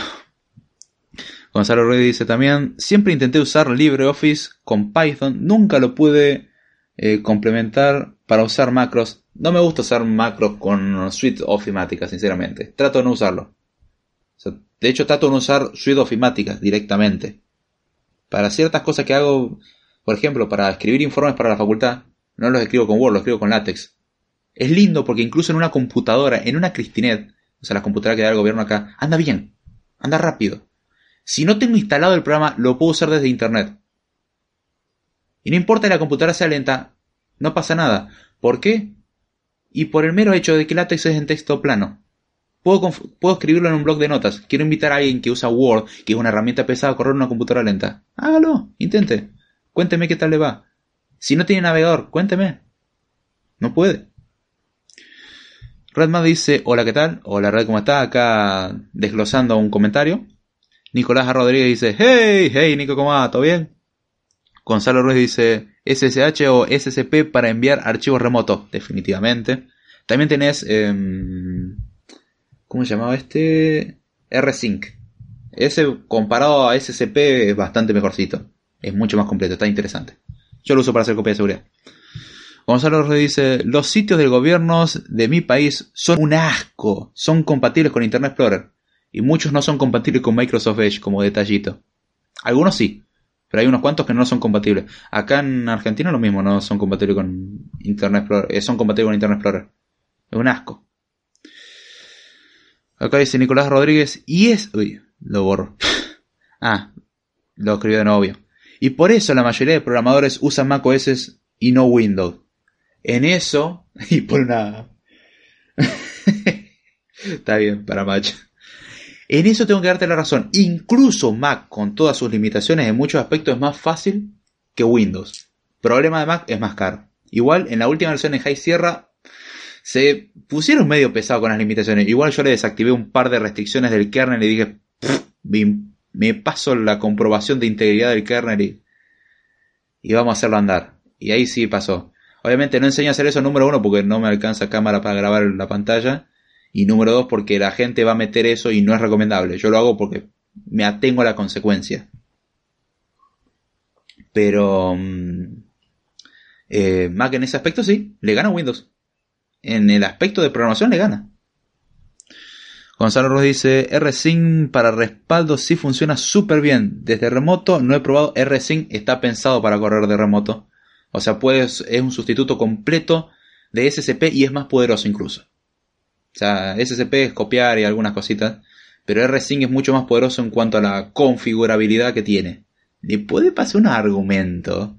Yo lo uso también en local, es cierto, pero es en remoto. La única diferencia que tenés con el local es que tenés que agregarle la, como, o sea, combinarlo con el conocimiento que tenés de SSH, de ponerle la ruta con la IP y el usuario. Nada más, o sea, es exactamente lo mismo como lo harías con SCP, pero con la sintaxis de rsync como lo harías en local. O sea, no cambia. Es, es fantástico. rsync es una herramienta linda de respaldo. Y lo que uso actualmente para respaldar información. Es muy cómoda.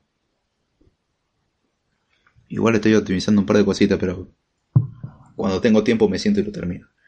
Eh, pero sí, siguiendo con el comentario en el desglose.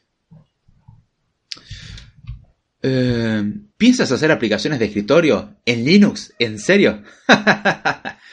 eh, esta persona no conoce algo llamado Java. Qué triste, ¿no?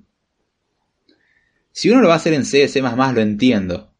Pero Java tiene una ventaja. O con JavaFX o el framework que uno quiere utilizar. Qué curioso que con JavaFX puedo crear aplicaciones Windows, Linux y Mac al mismo tiempo. Y andan bien. No me puedo quejar en absoluto. No es lo más eficiente que hay. Como en Windows tampoco lo que hay es lo más eficiente. Guarda, no confundir. En Linux crear aplicaciones de escritorio no es una complicación. De hecho, tiene más o menos la misma complicación que crear programas para Windows. Si vos consideras que crear programas para Windows es Visual Studio solamente, no sabes lo que es programar para Windows. Existen otras cosas. Y Java tranquilamente lo puedes utilizar como alternativa. No es la mejor. Vamos a ser sinceros. Pero es totalmente llevable. También lo puedes llevar con... Lo que te va a llevar más problema en realidad no es la lógica del programa, sino la interfaz gráfica. Pero un programa de escritorio con Python lo puedes llevar. Calibre está hecho en Python. Y no tiene problema. Si son cosas hechas en C o C++, sí puede que tengas problemas por cuestiones de compatibilidad. Para Mac, no solamente se programa en Objective-C. Para Mac no solamente se programa en Swift. Para Mac también se puede programar en C, en C++, en Java. Estar en el viejo concepto de que un sistema operativo es un solo lenguaje es una estupidez, no sé de dónde sacan eso. Hoy en día puedes programar para cualquier cosa, así que no, no me vengan con esa estupidez. ¿Piensas programar a, a nivel de capas para aplicaciones web? Obviamente, puedes darle ese uso. Linux es perfectamente llegable para eso. Muchos programan con Windows y yo veo que mucha gente tiene problemas con, a la hora de programar en Java, incluso tiene más problemas en Windows que en el resto. Porque Windows tiene un montón de control en Linux yo digo, eh, desactiva esto. Después yo veré cómo lo, lo, protejo. Armar un server en... Está bien, si vos estás acostumbrado a que instalar un servidor significa instalar eh, XAMPP, porque viene con Apache, MySQL y todo eso, eh, o MariaDB, para que no me, no me digan, ay, no, no, no, usa MariaDB, no MySQL. Está bien, MariaDB. Una, un motor de base de datos, ¿entendió? Eh, o MongoDB también vale. Que lo instalan con XAMPP, no me, esa persona no sabe configurar realmente un servidor. El que sabe configurar realmente seguridad instala pieza por pieza. Y para crear una página web, qué lindo sería que tu página web a mitad de camino se te reinicie la máquina y empiece a instalar actualizaciones o se vuelva lenta porque está descargando actualizaciones. Qué hermoso es eso, ¿no? Tener un sistema cargado un montón de aplicaciones innecesarias cuando un servidor no necesita nada de eso. No entiendo. En ese caso Linux sí que te sirve.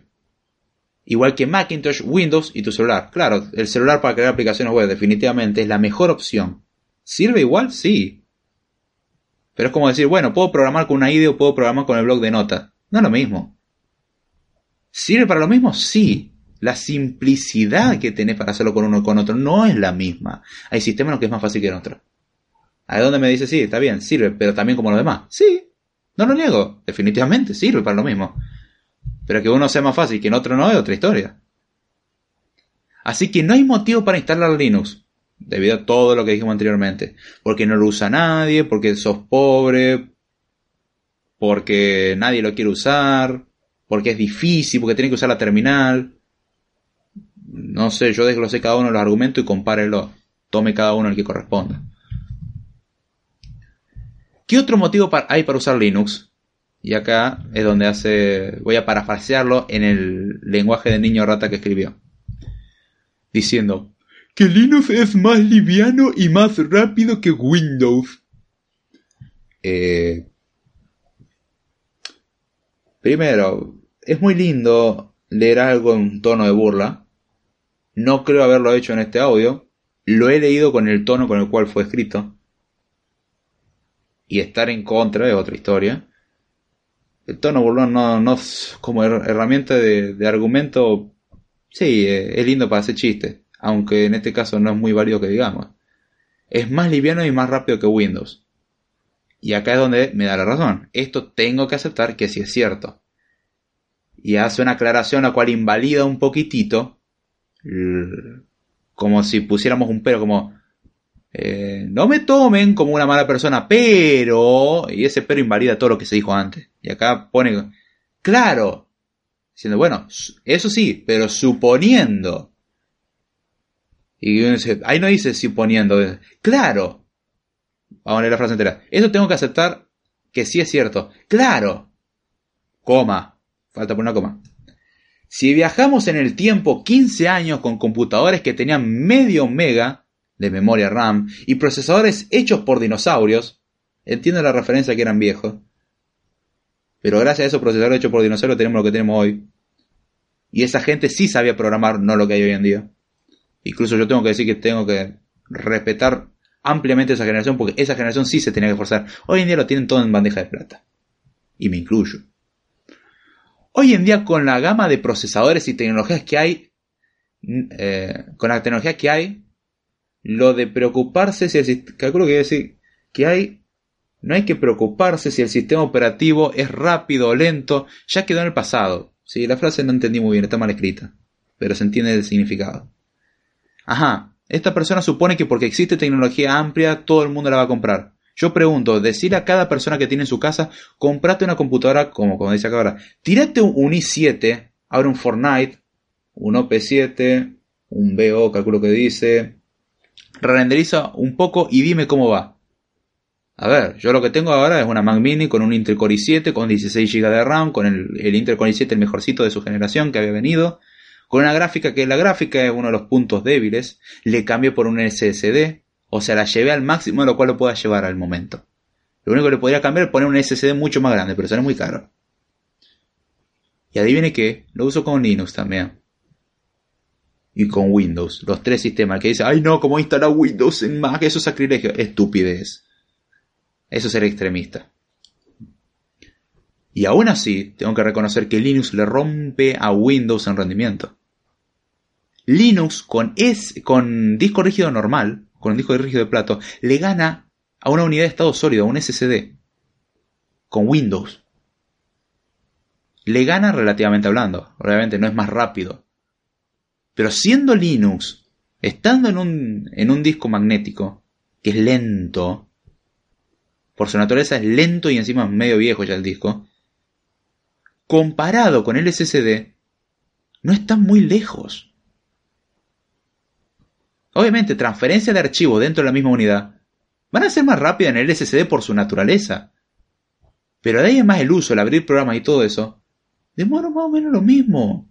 Linux es un poco más lento, pero tengo que considerar la gran desventaja que estoy corriendo con un disco rígido normal. Y ya bastante usado y, y golpeado. Y aún así, Linux, tengo que decir que me tengo que sacar el sombrero si tuviera uno. Y tiene un rendimiento que Windows no me lo da. No todo el mundo tiene el dinero. De hecho, esta persona que dice las empresas mueven millones de dólares, fíjese las computadoras que tienen las empresas, suelen ser computadoras miserables. Si, habla, si hablamos de tacañería, además de que se piratean muchas veces el Windows, las computadoras que tienen son malas. Entonces no es de algo de hace 15 años. Hoy en día hay una muy buena masa de computadoras con hardware bastante viejo. Vamos al consumo estándar. La gente normal tiene computadoras del 2010 medio malas. Computadoras que con su Windows 10 anda bastante lento. Y ahí dice, ¿a quién importa la lentitud? La gente golpea su computadora porque es lenta. Y si esta computadora de porquería, o este Windows de porquería, el problema es la computadora. Y Windows lo limita también con todas sus actualizaciones. Y de golpe, las computadoras me están dando lenta. La descarga empezó a andar lenta. Oh, la actualización en segundo plano. No sé de qué me está hablando. No todo el mundo se puede dar el lujo de comprarse cosas. Y además hay una ventaja. Tener una computadora hace 15 años. Yo compré una computadora nueva.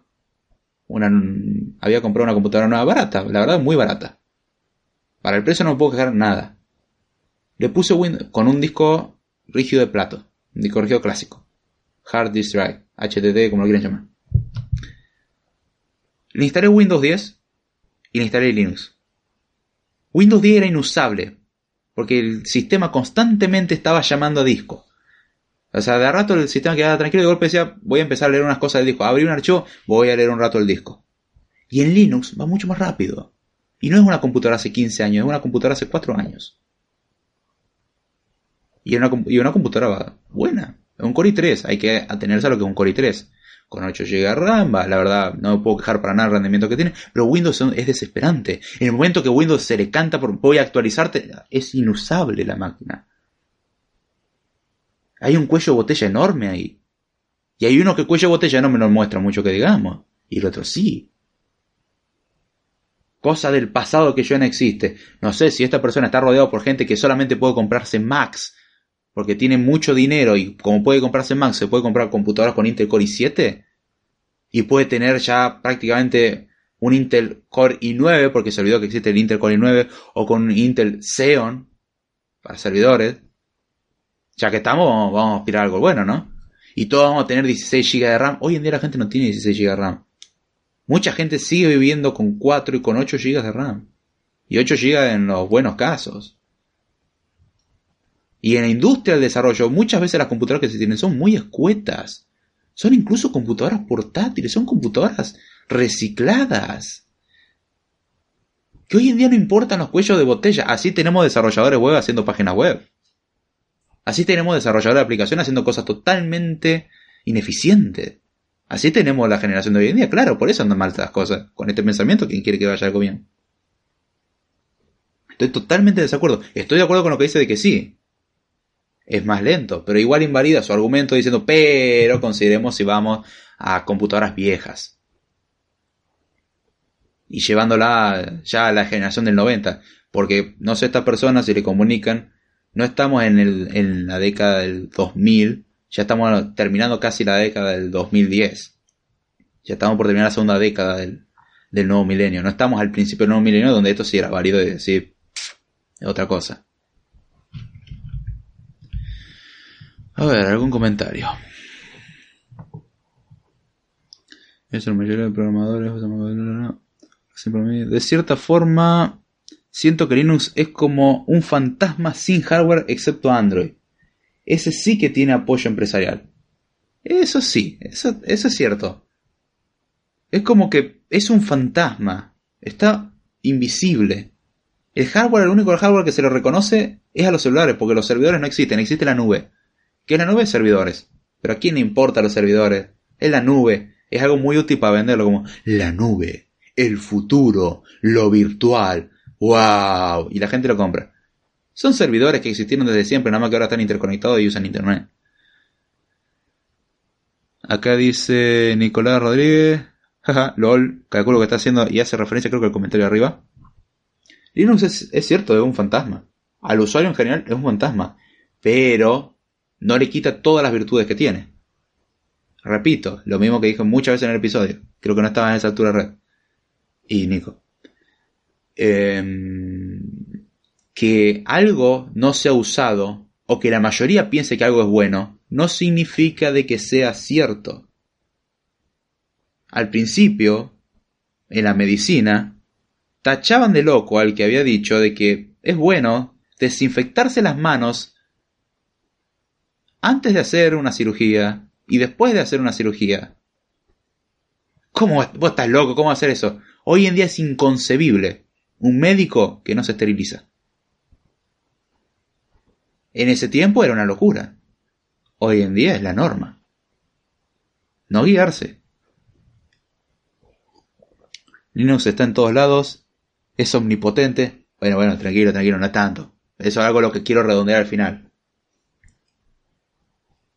Ah, está en todos lados. Más bien sería omnipresente.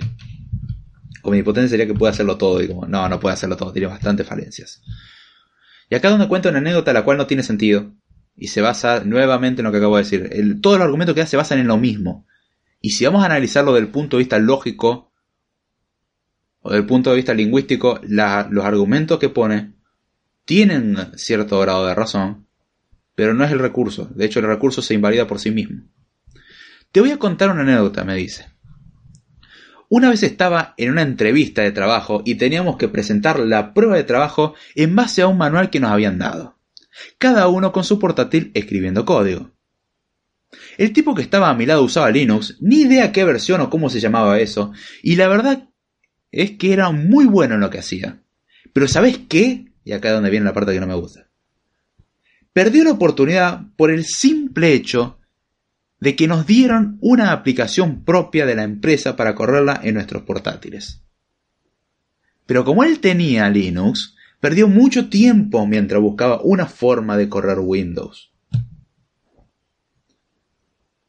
Eh, una anécdota, uno y un caso entre un millón. Hay, hay, algo muy lindo que dicen, siempre existe la excepción a la regla, ¿no? Porque se dé un caso no significa que sea la regla. No digo que tampoco sea la excepción. La persona esta, muy habilidosa en Linux, eso está perfecto, perdió tiempo por no tener Windows. Si una persona se va a presentar a una entrevista, es chiste, y está consciente de lo que se tiene que enfrentar, y más que nada depende de lo que le pidan trabajar, porque ya se aclara, necesitas conocer .NET, y anda haciéndote la idea que vas a tener que usar Windows. O sea, ya te das una idea con eso. Y uno siempre tiene que estar preparado, y si vas a usar tu portátil, llévalo con Windows y con Linux. Aunque sea Windows pirata, llévalo, llévalo los dos. Y ahí este argumento pierde, que, pierde total validez. En este caso el argumento sería que la persona no se preparó lo suficiente. Y que esta, el que cuenta la anécdota, no perdió la oportunidad por el mero hecho de que se adoptó a lo que hace la mayoría. Guarda, no, no confundir, no es un argumento el cual diga, bueno, por esto es malo. Es cierto que esta persona perdió su, oportunidad. ¿Por qué? Porque perdió tiempo. ¿Pero por qué perdió tiempo? Porque no se había preparado. No porque usaba Linux. Porque vos podés usar Windows y Linux. Puedes usar los dos. Y para, para jugar puedes usar Windows. Y para volver a toda la parte productiva puedes irte a Linux. Ahí no está. No es ser un talibán, ser un, una persona, un terrorista de no, o usas Linux o te matas. No. Acá es donde hay que saber elegir, lo mismo que había dicho antes, la especificación. No todo software merece ser especificado. Si es un software nomás de prueba para uno, si es un juguetito, si es una broma que está haciendo uno, no hay que especificarlo. Puede escribirse sin problema. Ahora, si es un software que tiene que estar garantizado que no va a fallar, software bancario, y no está garantizado que no va a fallar, el software bancario falla muchísimo. Que el banco no diga nada, otra historia, ay, pero no sale ninguna noticia de eso. La CNN no dice nada. Obviamente un banco no va a dejar filtrar información de que, che, ¿saben qué?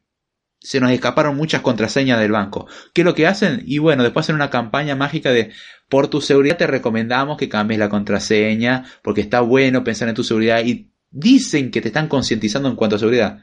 Y muchas veces de fondo lo que hay es que le robaron contraseñas. Entonces para evitar eso te piden que por favor cambies de usuario. Y hay veces que la campaña es masiva, dicen, tienen tres meses para cambiar la contraseña o se bloquea la cuenta. Ay, nuestro banco piensa en nuestro bien. No, el banco está pensando en que si se enteran de que hubo una vulnerabilidad y que se perdió información y que se pudo haber perdido dinero, no tengas confianza. Porque algo en donde uno pone todo su dinero de golpe digan, che, bueno, pone todo tu dinero acá, confía en nosotros, pero cada tanto sabes que se filtra información o desaparece dinero. Como, no, no, no, no, no, no, no, yo quiero meterlo en un lugar seguro. Justamente en el dinero no quiero que me, no quiero que me trates mal. Que no salga al público no significa que no suceda. Y sucede en demasía. Y se dan los casos en los que los cajeros empiezan a escupir dinero. No que los, los bancos son los más poderosos. ¿Y por qué escupen dinero esos cajeros automáticos? Son vulnerables. ¿Qué sistema usan? Ay, curiosamente Windows XP, qué raro. Entiendo el por qué usan Windows XP. incluso funcionan con COBOL. Lenguaje de programación de hace mucho tiempo. Para esos amantes de JavaScript, sí, la infraestructura bancaria en buena medida está basada en COBOL todavía. Y, y virtualizando sobre lo que tendrían que ser mainframes. De IBM del año del... Ese argumento no me sirve. Además, hay empresas que se dedican a hacer solamente software para Windows, hay empresas que se dedican a hacer software para Linux, hay empresas que se dedican exclusivamente software para Mac. Y hay empresas que se dedican a hacer software para la plataforma que sea. Sin ir más lejos, hay que escuchó Code hace tiempo, saben que tengo un compañero de la facultad que, eh, que lo he hecho participar dos o tres veces en Code Time, justamente en debates sobre privacidad en lo de Facebook y ¿Qué otro más era? Ah, sobre el debate si el software existía o no. Él está trabajando en una empresa y la empresa tiene distintos sectores. Justo uno de los sectores es desarrollo de Android. Qué curioso, ¿no? ¿Cuál es el requisito? Tener Android Studio. O curiosamente Android Studio es compatible con todos. Mira qué lindo. No te ponen limitación. No, usa Windows. No, usa Android Studio. Y también tiene desarrollo para Mac. Oh, necesitas una Mac para eso. Y tiene una Mac para eso. Ah, pero no tiene Windows para la Mac, tiene, tiene Mac porque necesita Xcode. Y desarrollan para iOS, y desarrollan aplicaciones web y de servidor. Ah, pará, tenemos la variedad de los sistemas operativos acá, qué curioso. La empresa se dedica a más de un sistema operativo. Ya de por sí se dedica a dos. Windows, porque tienen Windows, porque tienen toda una parte de desarrollo en Windows. Se dedican a Mac, y eso que el mercado de Mac es reducido, pero de colaboración internacional se dedican a, a iOS. Oh. No todo es Windows, no todo es Linux, no todo es Mac. Uno tiene que saber elegir la herramienta que más adecue. ¿Cuál es mi sistema preferido o cuál es el que yo recomiendo? El que se adecue a las necesidades. Para mí, Windows 10 no se adecua a mis necesidades. Que un sistema me pida actualizar todo el tiempo. Que un sistema sea lento para mí. Que un sistema no me deje configurar como yo quiero. Que un sistema no me deje conectarme vía remota, vía la terminal de forma sencilla. Que un sistema no me deje configurar, eh, eh, ¿cómo se llama? Eh, hacer trabajos multiusuario que un sistema no me permita instalar ciertas utilidades, que un sistema me la complica a la hora de tener que usar la consola o Git, porque tengo que usar la, utilidad gráfica, pero yo quiero darle un uso potente a un sistema de control de versiones, y no esta aplicación que tiene 20 millones de botones que son inentendibles, porque hay sistemas de control de versiones que son inentendibles a la vista, y con la terminal son estupidísimas, son muy simples. Git es una de esas. Quiero un sistema operativo que sea simple para mí, un sistema operativo personalizable, Cosa que Windows, la gente se ha olvidado que va perdiendo la capacidad de personalización. Quiero un sistema operativo que haga todo eso. Y encima que consuma pocos recursos. Obviamente, si quiero todo eso y encima quiero que edite gráfico a no sé qué cosa, la parte de consumir pocos recursos la vamos a tener que sacrificar. Pero Linux me lo da. Y Mac también me lo da. Mac me plantea limitaciones, pero son menores. O sea, cosas que en Windows instalarla me he pasado horas instalando cosas en Linux, escribir sudo get install devtools, enter tab. Ay, mira, se me empezaron a instalar la, herramienta de desarrollador, listo. En Windows no, acá pone después agregarlo al path, para agregarlo en path, tener permiso de superusuario, lo cual está bien, va al administrador, pero tenés que meterte acá y al administrador de permiso y meterte por acá y modificar el path y vos modificarlo manualmente y en otro simplemente le appendías algo. Eh, no No entiendo. Que Linux con la terminal hace que el campo sea mucho más amplio y uno tenga que aprender mucho más, definitivamente. Y Windows también tiene una terminal. ¿Y cuánta gente lo usa? Poca. Relativamente hablando, no es lo mismo. Un desarrollador con experiencia, no me contrataron a una empresa, uno con experiencia, poco a poco va dejando la interfaz gráfica de usuario. por ejemplo, un desarrollador que es novato, es normal que use el mouse. Un desarrollador con experiencia, si me va a copiar con el mouse, vamos mal. Porque incluso una persona normal hoy en día usa los atajos de teclado Control C y Control V. O Command C y Command B en, en, Mac.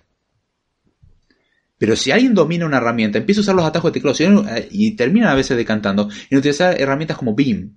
Qué curioso, puedo utilizar Beam de vía remota. Oh, terminal. ¿Puedo hacerlo en Windows? Sí, también. Pero en Linux me queda una estupidez porque no instalo con nada y muchas veces viene preinstalado. Mi editor de texto favorito para emergencias, para anotar cosas rápidas, mi blog de notas, el de Windows, el que es el equivalente, no es el blog de notas. Y en el caso del Mac, no es el TextEdit. En el Windows no me queda otra que abrir un blog de notas y encima es limitado. Lo que hago yo en Linux o en Mac directamente media la aplicación de notas, TextEdit, hago algo más simple. Y de hecho lo voy a hacer ahora para que entiendan la velocidad que toma. Hago como barra espaciadora, escribo ter, presiono enter, con lo que significa abrir la terminal, tengo abierta la terminal, escribo nano, le doy enter, empiezo a escribir, le doy control O, quiero guardarlo, lo llamo cosas variadas.txt, lo guardé, ya está, control X, ya salí, cierro la consola, Cierro ya la terminal de todo, porque había cerrado la consola, pero no la terminal de todo. Ay, mira qué lindo. Ya, mm, ya, ya está. Ya tomé nota de algo. No tuve que ir al menú inicio, no tuve que hacer nada. Aprovechando algunos atajos del teclado. Nano, nada más. Quiero anotar un dato rápido. Listo, listo, ya está. Tengo el dato anotado. Después tengo que ir a buscar archivos. Me muevo con la consola. Listo. Es rapidísimo. Es mucho más ágil y mucho más cómodo. Por comodidad al principio, uno no lo usa. Pero al final, uno termina decantándose a eso porque es mejor. Y los expertos terminan decantándose a eso. Y una configuración de servidor no se hace con la interfaz gráfica muy bonito con la utilidad. Oh, tiene la consola esta. No, configurar la mano. Eso es configurar un servidor. Y ahí puedes configurar lo que quieras, obviamente. Tiene su complicación. Ah, omnipresente entonces dice Nicolás. Gonzalo Ruiz dice, acá el Banco de Chile de mi país le robaron millones. Su sistema de seguridad, nefasto. Todos los bancos. Todos los bancos. Son muy pocos los que actualizaron. La mayoría tienen Windows XP. A nivel mundial la mayoría sigue teniendo Windows XP. Y la infraestructura es vieja. Obviamente. nadie diga nada. Y como alguien dice, no, me robaron. No, para mí que te está mintiendo. Claro, porque no salió una noticia. Porque no salió una noticia, si nosotros no confiamos 100% en lo que hizo un medio de comunicación, estamos muy mal. Significa que tenemos poco poder crítico. Y si alguien es programador o dice ser programador y no es capaz de comparar información y contrastar y decir que obviamente esta no es la única fuente de conocimiento, está mal, no es un programador de verdad. Una de las habilidades de un programador es alguien con pensamiento crítico. Yo tengo que admitir de que Linux tiene muchas falencias. Para ciertos drivers es un dolor de cabeza. Para ciertas cosas es un dolor de cabeza. ¿Eso significa que es un sistema operativo malo? No. Toma tiempo ciertas cosas, definitivamente. Esto es algo que decía un hombre que trabaja como técnico de PC, Carey Holtzman. Eh, Carey Holtzman, perdón. Estadounidense, ya de, creo que tiene cincuenta y pico años, se dedica profesionalmente a la reparación a nivel incluso estatal. Técnico, pero polenta, o sea, se dedica incluso a dar consultoría. Está obviamente todo en inglés. Estadounidense está todo en inglés. Pero una de las cosas que planteaba, alguien había escrito como, porque él, hace videos sobre cómo reparar computadoras, muestra algunas cosas como la va reparando él, y está bueno, pues comparte esa información. Y en un momento le hicieron una pregunta, dijeron, ¿y cómo hacen los que tienen Linux? Dice, no, los de Linux no suelen llamar a un técnico porque los de Linux suelen resolver sus problemas ellos mismos. Eso les implica dedicar tiempo a aprenderlo. Pero los de Linux no suelen llamar a un técnico y Windows sí. Y él mismo te dijo eso. En Linux, en Linux, la gente que suele instalar Linux suele ser la misma que la regla. No hay muchos. Él lo ponía el punto de vista del servicio técnico. Y sí, en Linux te vas a morir de hambre. Ahora, a nivel de programación, Linux tiene muchas ventajas. Él lo plantea desde el punto de vista de un técnico. Un técnico que está en la Linux se muere de hambre. Pueden pedirle así como, che, ¿me pueden instalar Linux? Sí, no hay drama. Pero Windows se te rompe 20 veces más. Es más fácil de romper incluso. Ahí está la cuestión. Y esta persona que dice, no, Linux tenía que usar la consola, es ignorante completamente. No sabe, se quedó en lo que era antes. Antes sí te entiendo. Es como el tiempo en el que Apple era la mejor plataforma para ser creativo. Hoy en día ya no. Hoy en día el resto de plataformas lo alcanzaron bien. Más que nada Windows en eso lo alcanzó mucho. Adobe hizo también las herramientas para Windows. Y Windows en muchos aspectos anda mejor que Mac para la hora de diseñar. Y originalmente era, si vos hablas de diseño, Mac, definitivo. Ahora vos hablas de desarrollo y yo metería una Mac por cuestiones de instalar los tres sistemas operativos. Está bien, podés instalar una máquina virtual, pero no es lo mismo. Podés instalar una Hackintosh, no es lo mismo. El nativo es siempre mejor. Y podés disfrutar de los tres sistemas operativos. Yo en la Mac uso Windows, Linux y Mac, los tres sistemas, instalados algunos en formativa y otros en máquina virtual. Y andan muy bien. ¿Significa, ¿puedo jugar? Sí, lo que me limita en realidad es la gráfica. Pero por culpa de la computadora, no del sistema operativo. ¿Puedo jugar? Voy al Windows un rato. ¿Quiero programar? No voy a Windows ni loco. ¿Quiero hacer mi vida normal? Voy a Mac o voy a Linux. Tengo la computadora portátil con Linux y la, y la PC con Mac. Y la Mac con Mac. Es una PC, personal computer. PC no significa Windows. ¿eh? PC personal computer. Hay que saber elegir lo que más se adecua a uno. Y Windows no se adecua a lo que yo quiero. Que a la mayoría se adecue por costumbre. Y ahí es donde está el error. Por ejemplo, decía, no tenés programas como Office. Tenés Office Online. No sabes usar la nube. Llamamos dos problemas. No es lo mismo. Bien, son herramientas básicas. Tenés las mismas alternativas. Muy bien. No tenés Photoshop, tenés GIMP. Ahí no, pero GIMP tenés todas las ventanas separadas. Podés configurarlo con un simple clic para que esté todo juntito. Que uno sea vago y no busque, eso también habla muy mal de un programador. Hay un programador que no busca y no investiga, habla mal. Y no hablo mal de la persona. Me refiero del atributo de un programador. Entonces hay que tener mucho cuidado. Este es mi punto. A ver, vamos a seguir leyendo. Eh, Firewire, más Banco de Chile, hackeo. Maldito YouTube, no deja colocar la página. Eh, ponerle un espacio o algo así. Y ahí te va a dejar. No te deja poner la, URL completa, pero después la que alguien la copie y ya está. O pasámela separada y yo la pego toda juntita. Eh, o sea, separaron dos o tres partes y yo la, uno toda y, la mando. No hay problema.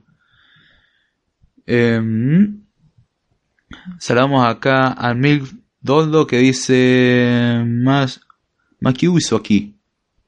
Ah, uno fala portugués. Vamos a translate.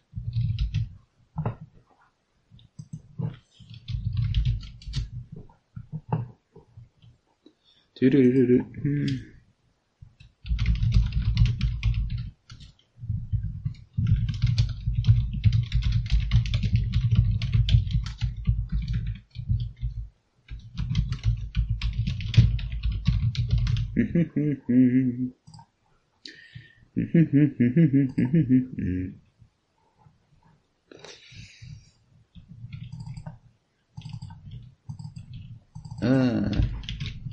Lo siento, mi pronunciación del portugués es mala, así que voy a pegar el comentario.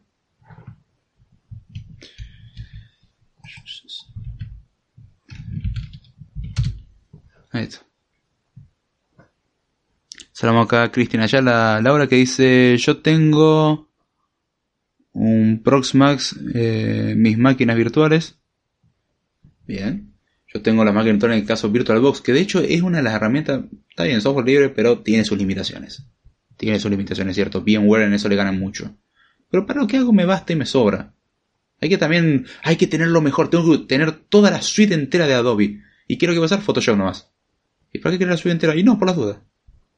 En mi caso, se adecua con VirtualBox. Y tengo las máquinas virtuales y para mí es muy cómodo. De hecho, hago unas triquiñuelas re lindas y estoy re cómodo. Trabajo algo con Linux y en Mac al mismo tiempo. ¿Por qué? Porque el recurso de la máquina me lo permite. Pero ahí está la cosa.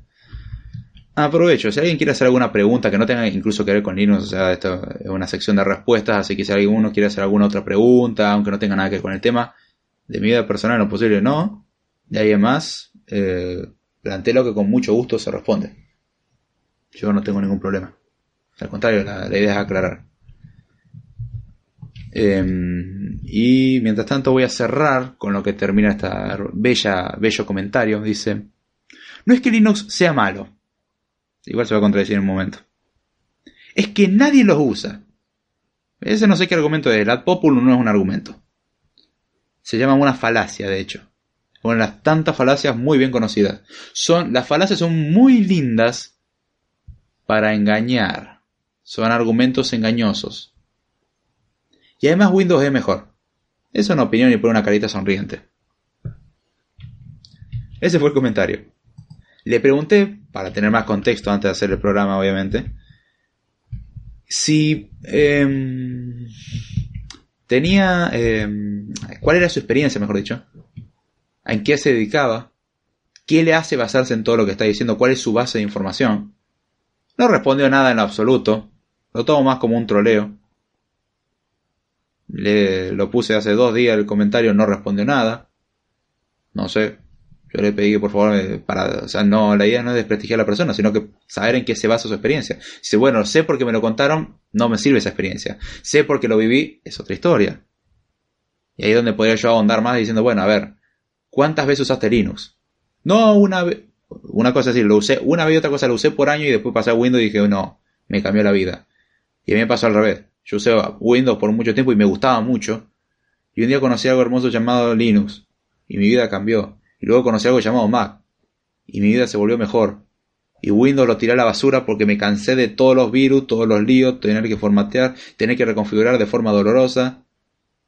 Y Linux y Mac no me lo hacen y además tienen muchas similitudes. Entonces, ¡ay, qué lindo! Serán la minoría, pero se adecuan mucho mejor de lo que hacen otros sistemas. Dice Photoshop versus GIMP, prefiero GIMP. Yo sinceramente Photoshop lo uso muy básico y le agregan cada vez más cosas. GIMP no lo sé usar. Estoy aprendiendo poco a poco, aunque no soy bueno haciendo cosas, entonces no lo uso mucho, que digamos. No lo necesito. Eh, que yo usaría algo más como Inkscape, como alternativa a Illustrator. Pero existen alternativas. No son tan lindas o no tienen los botoncitos lindos, qué sé yo. Si nosotros nos basamos en la interfaz gráfica para decir que algo es bueno o malo, entonces los cajeros automáticos son malos entonces las BIOS de la computadora son malas. No, encima las BIOS de hoy en día la, hacen todas lindas y son tan inentendibles, son inconfigurables. Antes cuando tenías toda la pantalla azul con las letras amarillas que la veía por un rato y medio como que te da algún que otro ataque de epilepsia, en modo texto, era mucho más fácil de configurar que hoy en día con, ay no, tenés mouse, tiene animación de un ventiladorcito moviéndose, ¿de qué sirve? No puedo configurar nada, no me viene con ninguna configuración que pueda cambiar. No podemos basarnos en una apariencia para decir que algo es bueno. Y lo lindo que tiene Linux, que Windows ya no lo está teniendo, ni Mac tampoco, es configurabilidad. Mac ahora está teniendo una configurabilidad con la nueva versión que es em, el modo, el Dark Mode, que para mí eso es un golazo. Para mí es algo hermoso lo que hicieron. Pero Windows antes se caracterizaba por... ¿Quién no, quién no recuerda Windows XP con los temas? ¿Y quién no recuerda Windows Vista con los temas? ¿Y quién no recuerda ese tiempo que cuando con Windows XP quería emular la apariencia de Windows Vista o Windows 7? Yo sí, yo lo hice. Yo fui ese tiempo de tengo una computadora tan mala que voy a tener que emular la apariencia de Vista, porque Vista era lindo visualmente, pero un asco en funcionamiento. Y el 7 era pesado para la computadora que tenía y corría el XP con un tema y ay, las transparencias. Y el modo aero y el aero y la transparencia, porque XP pasó de un modo sólido al aero con sus transparencias y las transparencias y las transparencias y las transparencias. ¿Y para qué sirven las transparencias hoy en día? Para nada porque la están eliminando. Antes el aero con todo el, efecto de la reflexión, ahora lo hicieron más minimalista y están quitando un montón de transparencia y no son configurables como antes. Los temas podían tener unas formas extrañísimas. Hoy en día ya los temas ni siquiera traen eso y nadie usa los temas. Mucha gente incluso se olvidó de que eso existe. Yo por mucho tiempo me olvidé que existían los temas porque no los usé. Supongo que la gente maduró, se volvió tan idiota que no sabe cambiar los temas, no sé lo que pasó. Y, y Linux yo puedo hacer lo que quiera, no me gusta el entorno de escritorio, lo cambio por otro. Genome o Genome, KDE o KDE, KDE perdón. Eh, Mate, Cinnamon, eh, LXD, FXC, eh, no, LXD, XFCE y muchos más, hay otros más, pero esos son más o menos los más importantes. Puedo hacer lo que quiera. Unity sigue existiendo. Puedo hacer lo que quiera, puedo configurarlo como quiera. Windows no me lo da. No, no pueden ganar con eso. A Aero le coparon a KDE4, pero, sí, KDE4 queda mejor. No solamente eso, ¿cuántos años estuve esperando para que Windows incorpore algo hermoso como los escritorios virtuales? Mac lo tenía hace un montón, Linux lo tenía de hace un montón. Tuvimos que esperar hasta Windows 10 en serio para tener escritorios virtuales y dicen, ay, no sirven para nada. Mucha gente con la que trabajo no seguía con los escritorios virtuales. Yo vivo con los escritorios virtuales. Tengo un escritorio con el editor, tengo un escritorio con esto, tengo un escritorio con otro. No tengo que andar Windows Tab o Alt Tab y a ver una, dos, haciendo esta aplicación en la que quiero. O usando el mouse. Simplemente me voy al otro escritorio y ya está. Y las manos no se separan del teclado en ningún momento. Qué hermoso. Windows lo le puso el escritorio y aún así tiene que seguir usando el mouse. Qué asco. A ver, acá dice, me mandaste un tweet con la página web. ok, ahí me fijo. Dame un momentito. Si quieres hacer alguna pregunta con algo que no tenga nada que ver, o alguna opinión o lo que sea, eh, meta nomás, aproveche. Si no, ya vamos cerrando. A ver. Vamos a ver, notificaciones. Un pobre ilustrado. Ah, sos vos. es muy bueno el nombre. Ahí, ahí, ahí abro la página y lo, lo pego. Un pobre ilustrado. Era vos. Buen tweet. A ver, para que está redirigiendo. Perdón, el ISP es lento.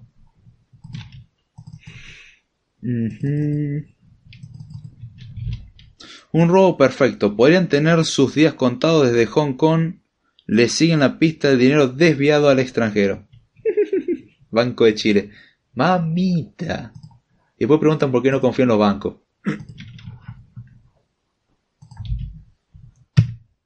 Ahí tienen, enlace pegado. Gracias, che. Probaste Ututo Linux. Intenté instalarlo, pero fallé. Una vez dije que lo iba a instalar, después dije, ah, ¿para qué? También había probado el. Eh, intenté instalar, todavía me acuerdo cuando llegó por la primera generación de las Cristinet. Eh, o algo así. Era una distribución que era igualita a Windows XP. Para aquellos que, justamente como este usuario, odian Linux, entonces que por lo menos sea parecido a Windows. No la conseguí con facilidad, no la instalé al final, me quedé con Ubuntu, nada mejor y ya está. ¿Linux es perfecto? No, voy a tener que destacar algunos problemas como los drivers. De hecho, les recomiendo, hay unas charlas buenísimas sobre Linux que se llama Linux Sucks o Linux apesta, como traducción leve. Igual, si uno toma las palabras de este hombre literal, tiene un problema como Linux Sucks y tiene otra charla que se llama Windows is Awesome. Entonces significa que es un usuario de Windows. No, es... Em, ¿Cómo se llama? Creo que es Luke Landek. A ver, ¿cómo se llama? No. Ah, siempre me confundo. Luke Landek eh, es un usuario, un, un, usuario acérrimo de Linux. Y las charlas de Linux Sucks son charlas que hace del 2008-2009 en la cual explica por qué Linux tiene muchos problemas y cuáles son los problemas a solucionar y después va recapitulando como seguimos teniendo más o menos los mismos problemas. Pero dice, ¿saben qué? Y en las últimas lo dijo, ¿saben qué? Ya no están así. Ahora mejoró muchísimo. Siguen habiendo estos problemas, pero mejoró mucho a lo que era antes. Y después tiene otra charla donde dice Windows is awesome. Donde con, con sarcasmo lo que está diciendo, oh, Windows es genial y que lo que hace hablar de todas las ventajas como qué bueno, Windows está constantemente mandándole mi información a Microsoft y eso el que me diga que no lea los términos y condiciones de Windows 10. Windows 10 y es imposible desactivarlo de forma clásica para el usuario, ya que hablamos del clásico del usuario normal, es imposible desactivar que envíe qué archivo estamos abriendo, cuánto tiempo vemos un archivo y toda esa, esa estética. Ay, ¿a quién le importa? A Microsoft le importa. Porque con eso pueden controlar un poco lo que podemos hacer y dar un uso a nuestra información. Es, es anónima la información. Ay, sí, qué lindo, qué tierno, que se cree ese cuento. Que vengan y me lo, me lo demuestren. No. Las charlas son con muchas, son sarcasmo puro, el título es sarcasmo. Dice, Linux sucks, pero da todas cosas buenas de Linux y algunos problemas que tiene. Y Windows is awesome y dicen, oh, qué bueno, nos espían y nos roban la información y se traba y tenemos este problema de seguridad. De hecho, en estos días hubo un problema de seguridad bastante grande en Windows cuya solución era formatear nomás. Ay, qué lindo. Pero Windows es mejor, más seguro. Yo seguro, claro. Yo voy a confiar ciegamente en Windows, porque Microsoft piensa en mi bien. No. Tiene cosas buenas y cosas malas cada uno. Saber para qué usarlo. A ver. Gonzalo Ruiz dice, mi pseudo dominio en la red. Los del banco estarán esperando su dinero desde China. Gonzalo Ruiz dice, es buena charla, Linux sucks. Es una crítica constructiva del 1%. Ahora somos 2%. Eh, son buenas charlas, son interesantes. No sé, yo me divierto. Me gusta mucho ese sentido del humor que tiene. Pero ahí no tanto esas cuestiones. No hay que cerrarse tampoco. Yo uso Windows, soy técnico. Reparo computadoras con Windows y me tengo que enfrentar lamentablemente a esos problemas. Me da de comer, es una ventaja. No me puedo quejar con eso. Para mi uso y para uso profesional, yo no lo usaría. No lo recomiendo. Pero yo no puedo convencer a otro que cambie. Yo puedo dar mi punto y si el otro se convence con eso bien y si no se convence sigue usando Windows. A mí me viene bien. De paso, al usuario Windows suele ser vago. Muy vago. Entonces, eso viene muy bien. Porque no saben usar Google. No saben. Entonces, como, ah, te hacen preguntas tan idiotas. Cosas que las pregunté en Google y ya las preguntaron un millón de veces. Fíjate primero si alguien la preguntó antes una pregunta. Hay gente que amablemente le dicen, esta pregunta ya la han hecho. Hay gente que le dicen, sos un idiota. Y muchas otras palabras más. Y hay gente que responde a la pregunta aunque se haya preguntado anteriormente. Si alguien es programador y no sabe investigar, no es programador. O es muy mal programador. Ténganlo en cuenta. Así que bien, espero dos o tres minutos más y si no ya vamos como cerrando. Mientras tanto, gracias por pasar el dato. Querido mi eh, un pobre ilustrado, respondiendo a tu tweet. ¿Qué pasó con avisó Twitter? No sé. Eh, parece que Twitter no avisó. Tengo que ver la configuración de esto después. Así que bueno, vamos cerrando el episodio. Espero que les haya gustado el Code Time Responde. Si quieren hacer más preguntas o cosas así, pueden hacerlas tranquilamente. Se reciben con mucho gusto. Audio se reciben. Estar en desacuerdo con lo que acabo de hablar el podcast de hoy. Pueden mandarlo. No tengo ningún problema. Sé que las réplicas están prohibidas y qué sé yo, pero esta creo que una crítica bien constructiva. Si estuviésemos todos juntos en un lugar sería más divertido. Pero como no es posible, lo tenemos que hacer así. Parece unilateral, aunque chat da un grado de bilateralidad. Eh, pero las, las respuestas que tengan a estas cosas, o preguntas que quieran hacer, u opiniones, son bienvenidas. Retroalimentación diciendo, la verdad, che, me gusta el podcast, o la verdad, no me gusta tu podcast, porque te vas por la rama, por lo que. Es bienvenido. Mientras que no me insulte, está todo bien este comentario, por ejemplo, que leí, no estoy para nada de acuerdo con lo que dijo. Aún así, no fue insultante, por lo menos no hacia mi persona. Y creo no haberlo insultado.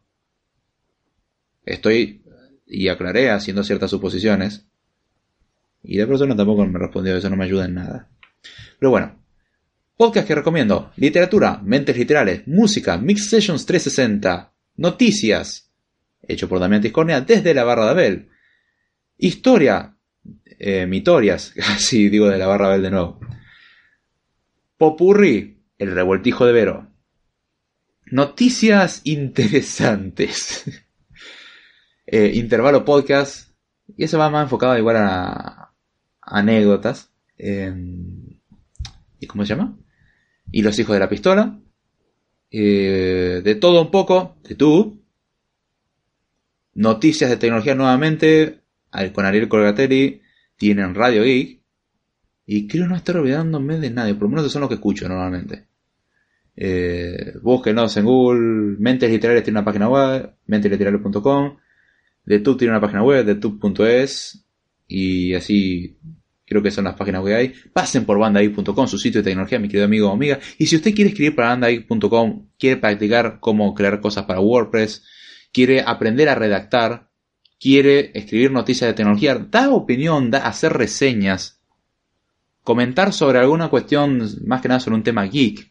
No necesariamente tiene que ser un tutorial. Puede ser la reseña de una película que vieron. Puede ser algo que relacionado al mundillo geek.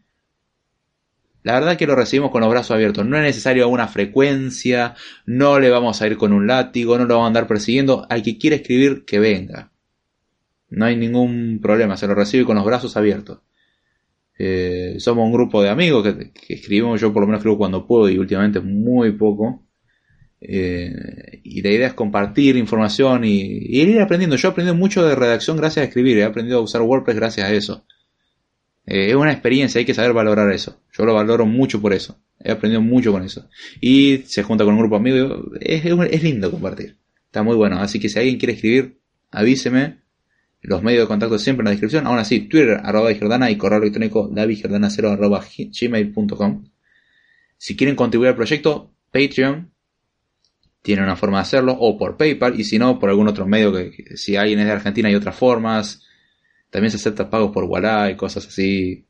Eh, no es una obligación ni nada, sino que es una contribución que ayudaría a llevar esto adelante. Repito, las opiniones de todos son bienvenidas, mientras que no se insulte, bienvenida sea. Yo no tengo problema en poner el audio. Si me dicen, che, David, puedes poner esto al audio, o David, por favor, no comentes esto al aire.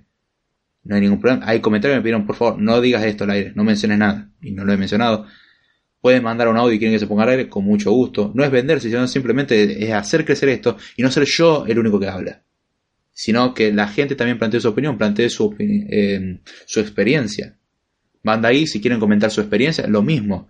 Una nota con que tenga 300 palabras y esté más o menos bien redactada es bienvenida. 300 palabras, una imagen y ya está. Si quieren darle todo en un artículo enciclopédico tipo como el que hice para la WWDC, que estoy seguro que tiene varios errores de redacción, pero fueron más de 3.000 palabras, ya me cansé de escribir a esa altura. Eh... También pueden escribir su artículo enciclopédico, pero con escribir una nota de 300 palabras que intenta escribir 300 palabras y se cuenta. O sea, Twitter eran 140 caracteres. O sea, con escribir tres tweets completos ya vale como una nota. Obviamente, cuanto más mejor. Y cuanta más información mejor porque se puede compartir. Así que bienvenido sea. Y repetimos, no es una obligación ni nada. El que quiera ayudar, ya sea monetario, ya, quiera, ya sea quiere ayudar con el proyecto de Bandaí, quiere contribuir con algún audio, con retroalimentación, diciendo me interesaría que hables de este tema, quiero plantear esto, podrías poner este audio y vos me decís qué pensás, lo que sea, la verdad que es bienvenido. Se pide si pueden ayudar a compartir el podcast, la verdad que se agradecería muchísimo, comentar, dejar la retroalimentación, eso es lo que llega el podcast ahora. Donaciones no mantiene el podcast ni ahí, eh. me muero de hambre si tengo que vivir de donaciones. Eh, pero la idea no es esa, es nomás un, si alguien quiere hacerlo, un, incentivo propio de decir, bueno, la verdad que esto me sirvió, creo que si puedo ayudarte con esto, hasta un dólar. El monto mínimo en Patreon es un dólar y 20 pesos de México o 28, 29, 30, 31, ya no sé ni cuánto está el peso en Argentina. 30 pesos al menos le hace daño a mucha gente y, a mí por lo menos me ayudaría mucho. Uno dice, ¿qué hacen 30 pesos? 30 acá, 30 allá. No es mucho, pero algo es algo. Ayuda. A ver, dice Redmad, si alguien diseñara una computadora optimizada para Linux sería hermoso. Hay algunas computadoras bastante bien optimizadas para Linux y algunas que están hechas para Linux. De hecho, son un poco caras porque también son de buenas prestaciones. Pero, que yo, las Lenovo ThinkPad andan muy bien con Linux. Andan, la verdad que excelente. Tengo una Lenovo ThinkPad y anda a las mil maravillas. Está, es buenísima. La computadora portátil que yo tengo la, es una Lenovo también, no una ThinkPad, una portátil normal. Con Linux anda muy bien. Está bien, puede que no esté optimizado para todo, pero la verdad que he intentado hacer captura de pantalla con la gráfica que tiene, que es limitada, y la verdad que no me puedo quejar del rendimiento que tiene. Para el procesador que tiene va excelente. Va volando esa máquina. Esa máquina supera incluso a muchas computadoras más recientes de clientes míos con su querido Windows. Lenovo, con Lenovo yo no tengo mala experiencia. Tengo que decirte la verdad, tengo muy buena experiencia. Con las Cristinet tengo una experiencia bastante mala. Va, siempre hay algún error. Siempre hay algún problemita ahí. Y con la Mac tengo más bien un problema, pero con la pantalla. Que la forma de tomar la pantalla, en realidad creo que es culpa de la pantalla en sí, porque la pantalla intenta autoconfigurarse. Eh, me rompe el tema de, del underscan. Y no, no la, el Inter HD 4000 no me permite hacer el underscanning entonces no lo puedo checar pero aún así no me quita que con Xrandr lo haya configurado y quedó bastante bien. Tiene una pequeña cosita pero no, no afecta nada funciona muy bien. Pero existen. O sea por la gama de nuevo no he tenido problemas jamás. Creo que Dell también es muy buena en ese aspecto. Así que por lo menos. Che, ¿sabías algo sobre el cierre de Wiki? No vi mucho sobre el tema, eh, pero supuestamente era por queja ante una ley. Te estoy sincero, te estoy, te voy a decir, y siendo sincero, no, no voy a mentirte. No, es que sí lo leí, no. No estuve leyendo mucho, de hecho estuve desconectado los últimos, el último mes. Más que nada, en realidad son los últimos dos o tres meses. Pero el último mes en particular estuve desconectado por cuestiones de facultad y personales. O sea, por cuestiones personales también me tuve que empezar a desconectar un poco. Pero mm, por cuestiones de facultad estoy todo el día fuera. Entonces, eh, me gusta ver noticias cuando estoy en casa, cuestión de problemas míos de la vista. Me es cómodo para mí hacerlo en casa y ya cuando estoy en casa o hago code time o trabajo para algo de la facultad o hago la... Tengo una vida, aunque usted no lo crea, no soy una máquina, tengo una vida detrás de todo esto y tengo que llevarla también. Entonces no he tenido mucho tiempo de, leer mucho a ese respecto. Tengo que ponerme un poco al día. Quiero decir ahora en el receso de invierno si no es que me lleno con todo un montón de trabajo que tengo que hacer, pues creo que tengo un montón de trabajo que hacer, pero no me enfermarme, eh, me pongo más al día, pero hasta lo que tengo entendido es porque querían lanzar una ley sobre el tema del copyright y el tema que mucho contenido de la Wikipedia hace referencia a contenido con copyright. Entonces implicaría censurar a la Wikipedia por hecho tener que eliminar mucho contenido debido a que eso está en cuestiones de copyright. Y eso sí me parece medio estúpido. Entiendo que uno haya escrito un libro, pero poner cierta material de un libro bajo la reglamentación se entiende que no se puede. Pero así no me sirve tener conocimiento restringido. Y Wikipedia, siendo sincero, me ha ayudado muchísimo. Y Wikipedia como señal de protesta justamente eh, estuvo fuera de servicio unas cuantas horas. Para demostrar como, che, dense cuenta. Es como lo que habían hecho algunos sitios en particular cuando fue lo de la neutralidad en la red, dense cuenta de lo que le va a pasar a ustedes. Si esto llega y llegó. Y, y está en Wikipedia está en contra de eso, en contra de la libertad. Debido a Wikipedia, tengo que ser sincero, fue una cosa que me ayudó y ayudó muchísimo. Pero si se aplica esto de, de los derechos de autor, se perjudicaría. A que se regularía todo un montón. Y el Internet no fue pensado para ser extremadamente regulado como se quiere hacer hoy en día. Pero bueno, todo sea por intereses. Ahí está el problema. Pero bueno. Eso, lo, eso hasta lo que entendí. No, no averigüé mucho más, sinceramente. Creo que es algo, ¿no? es una, una, buena descripción.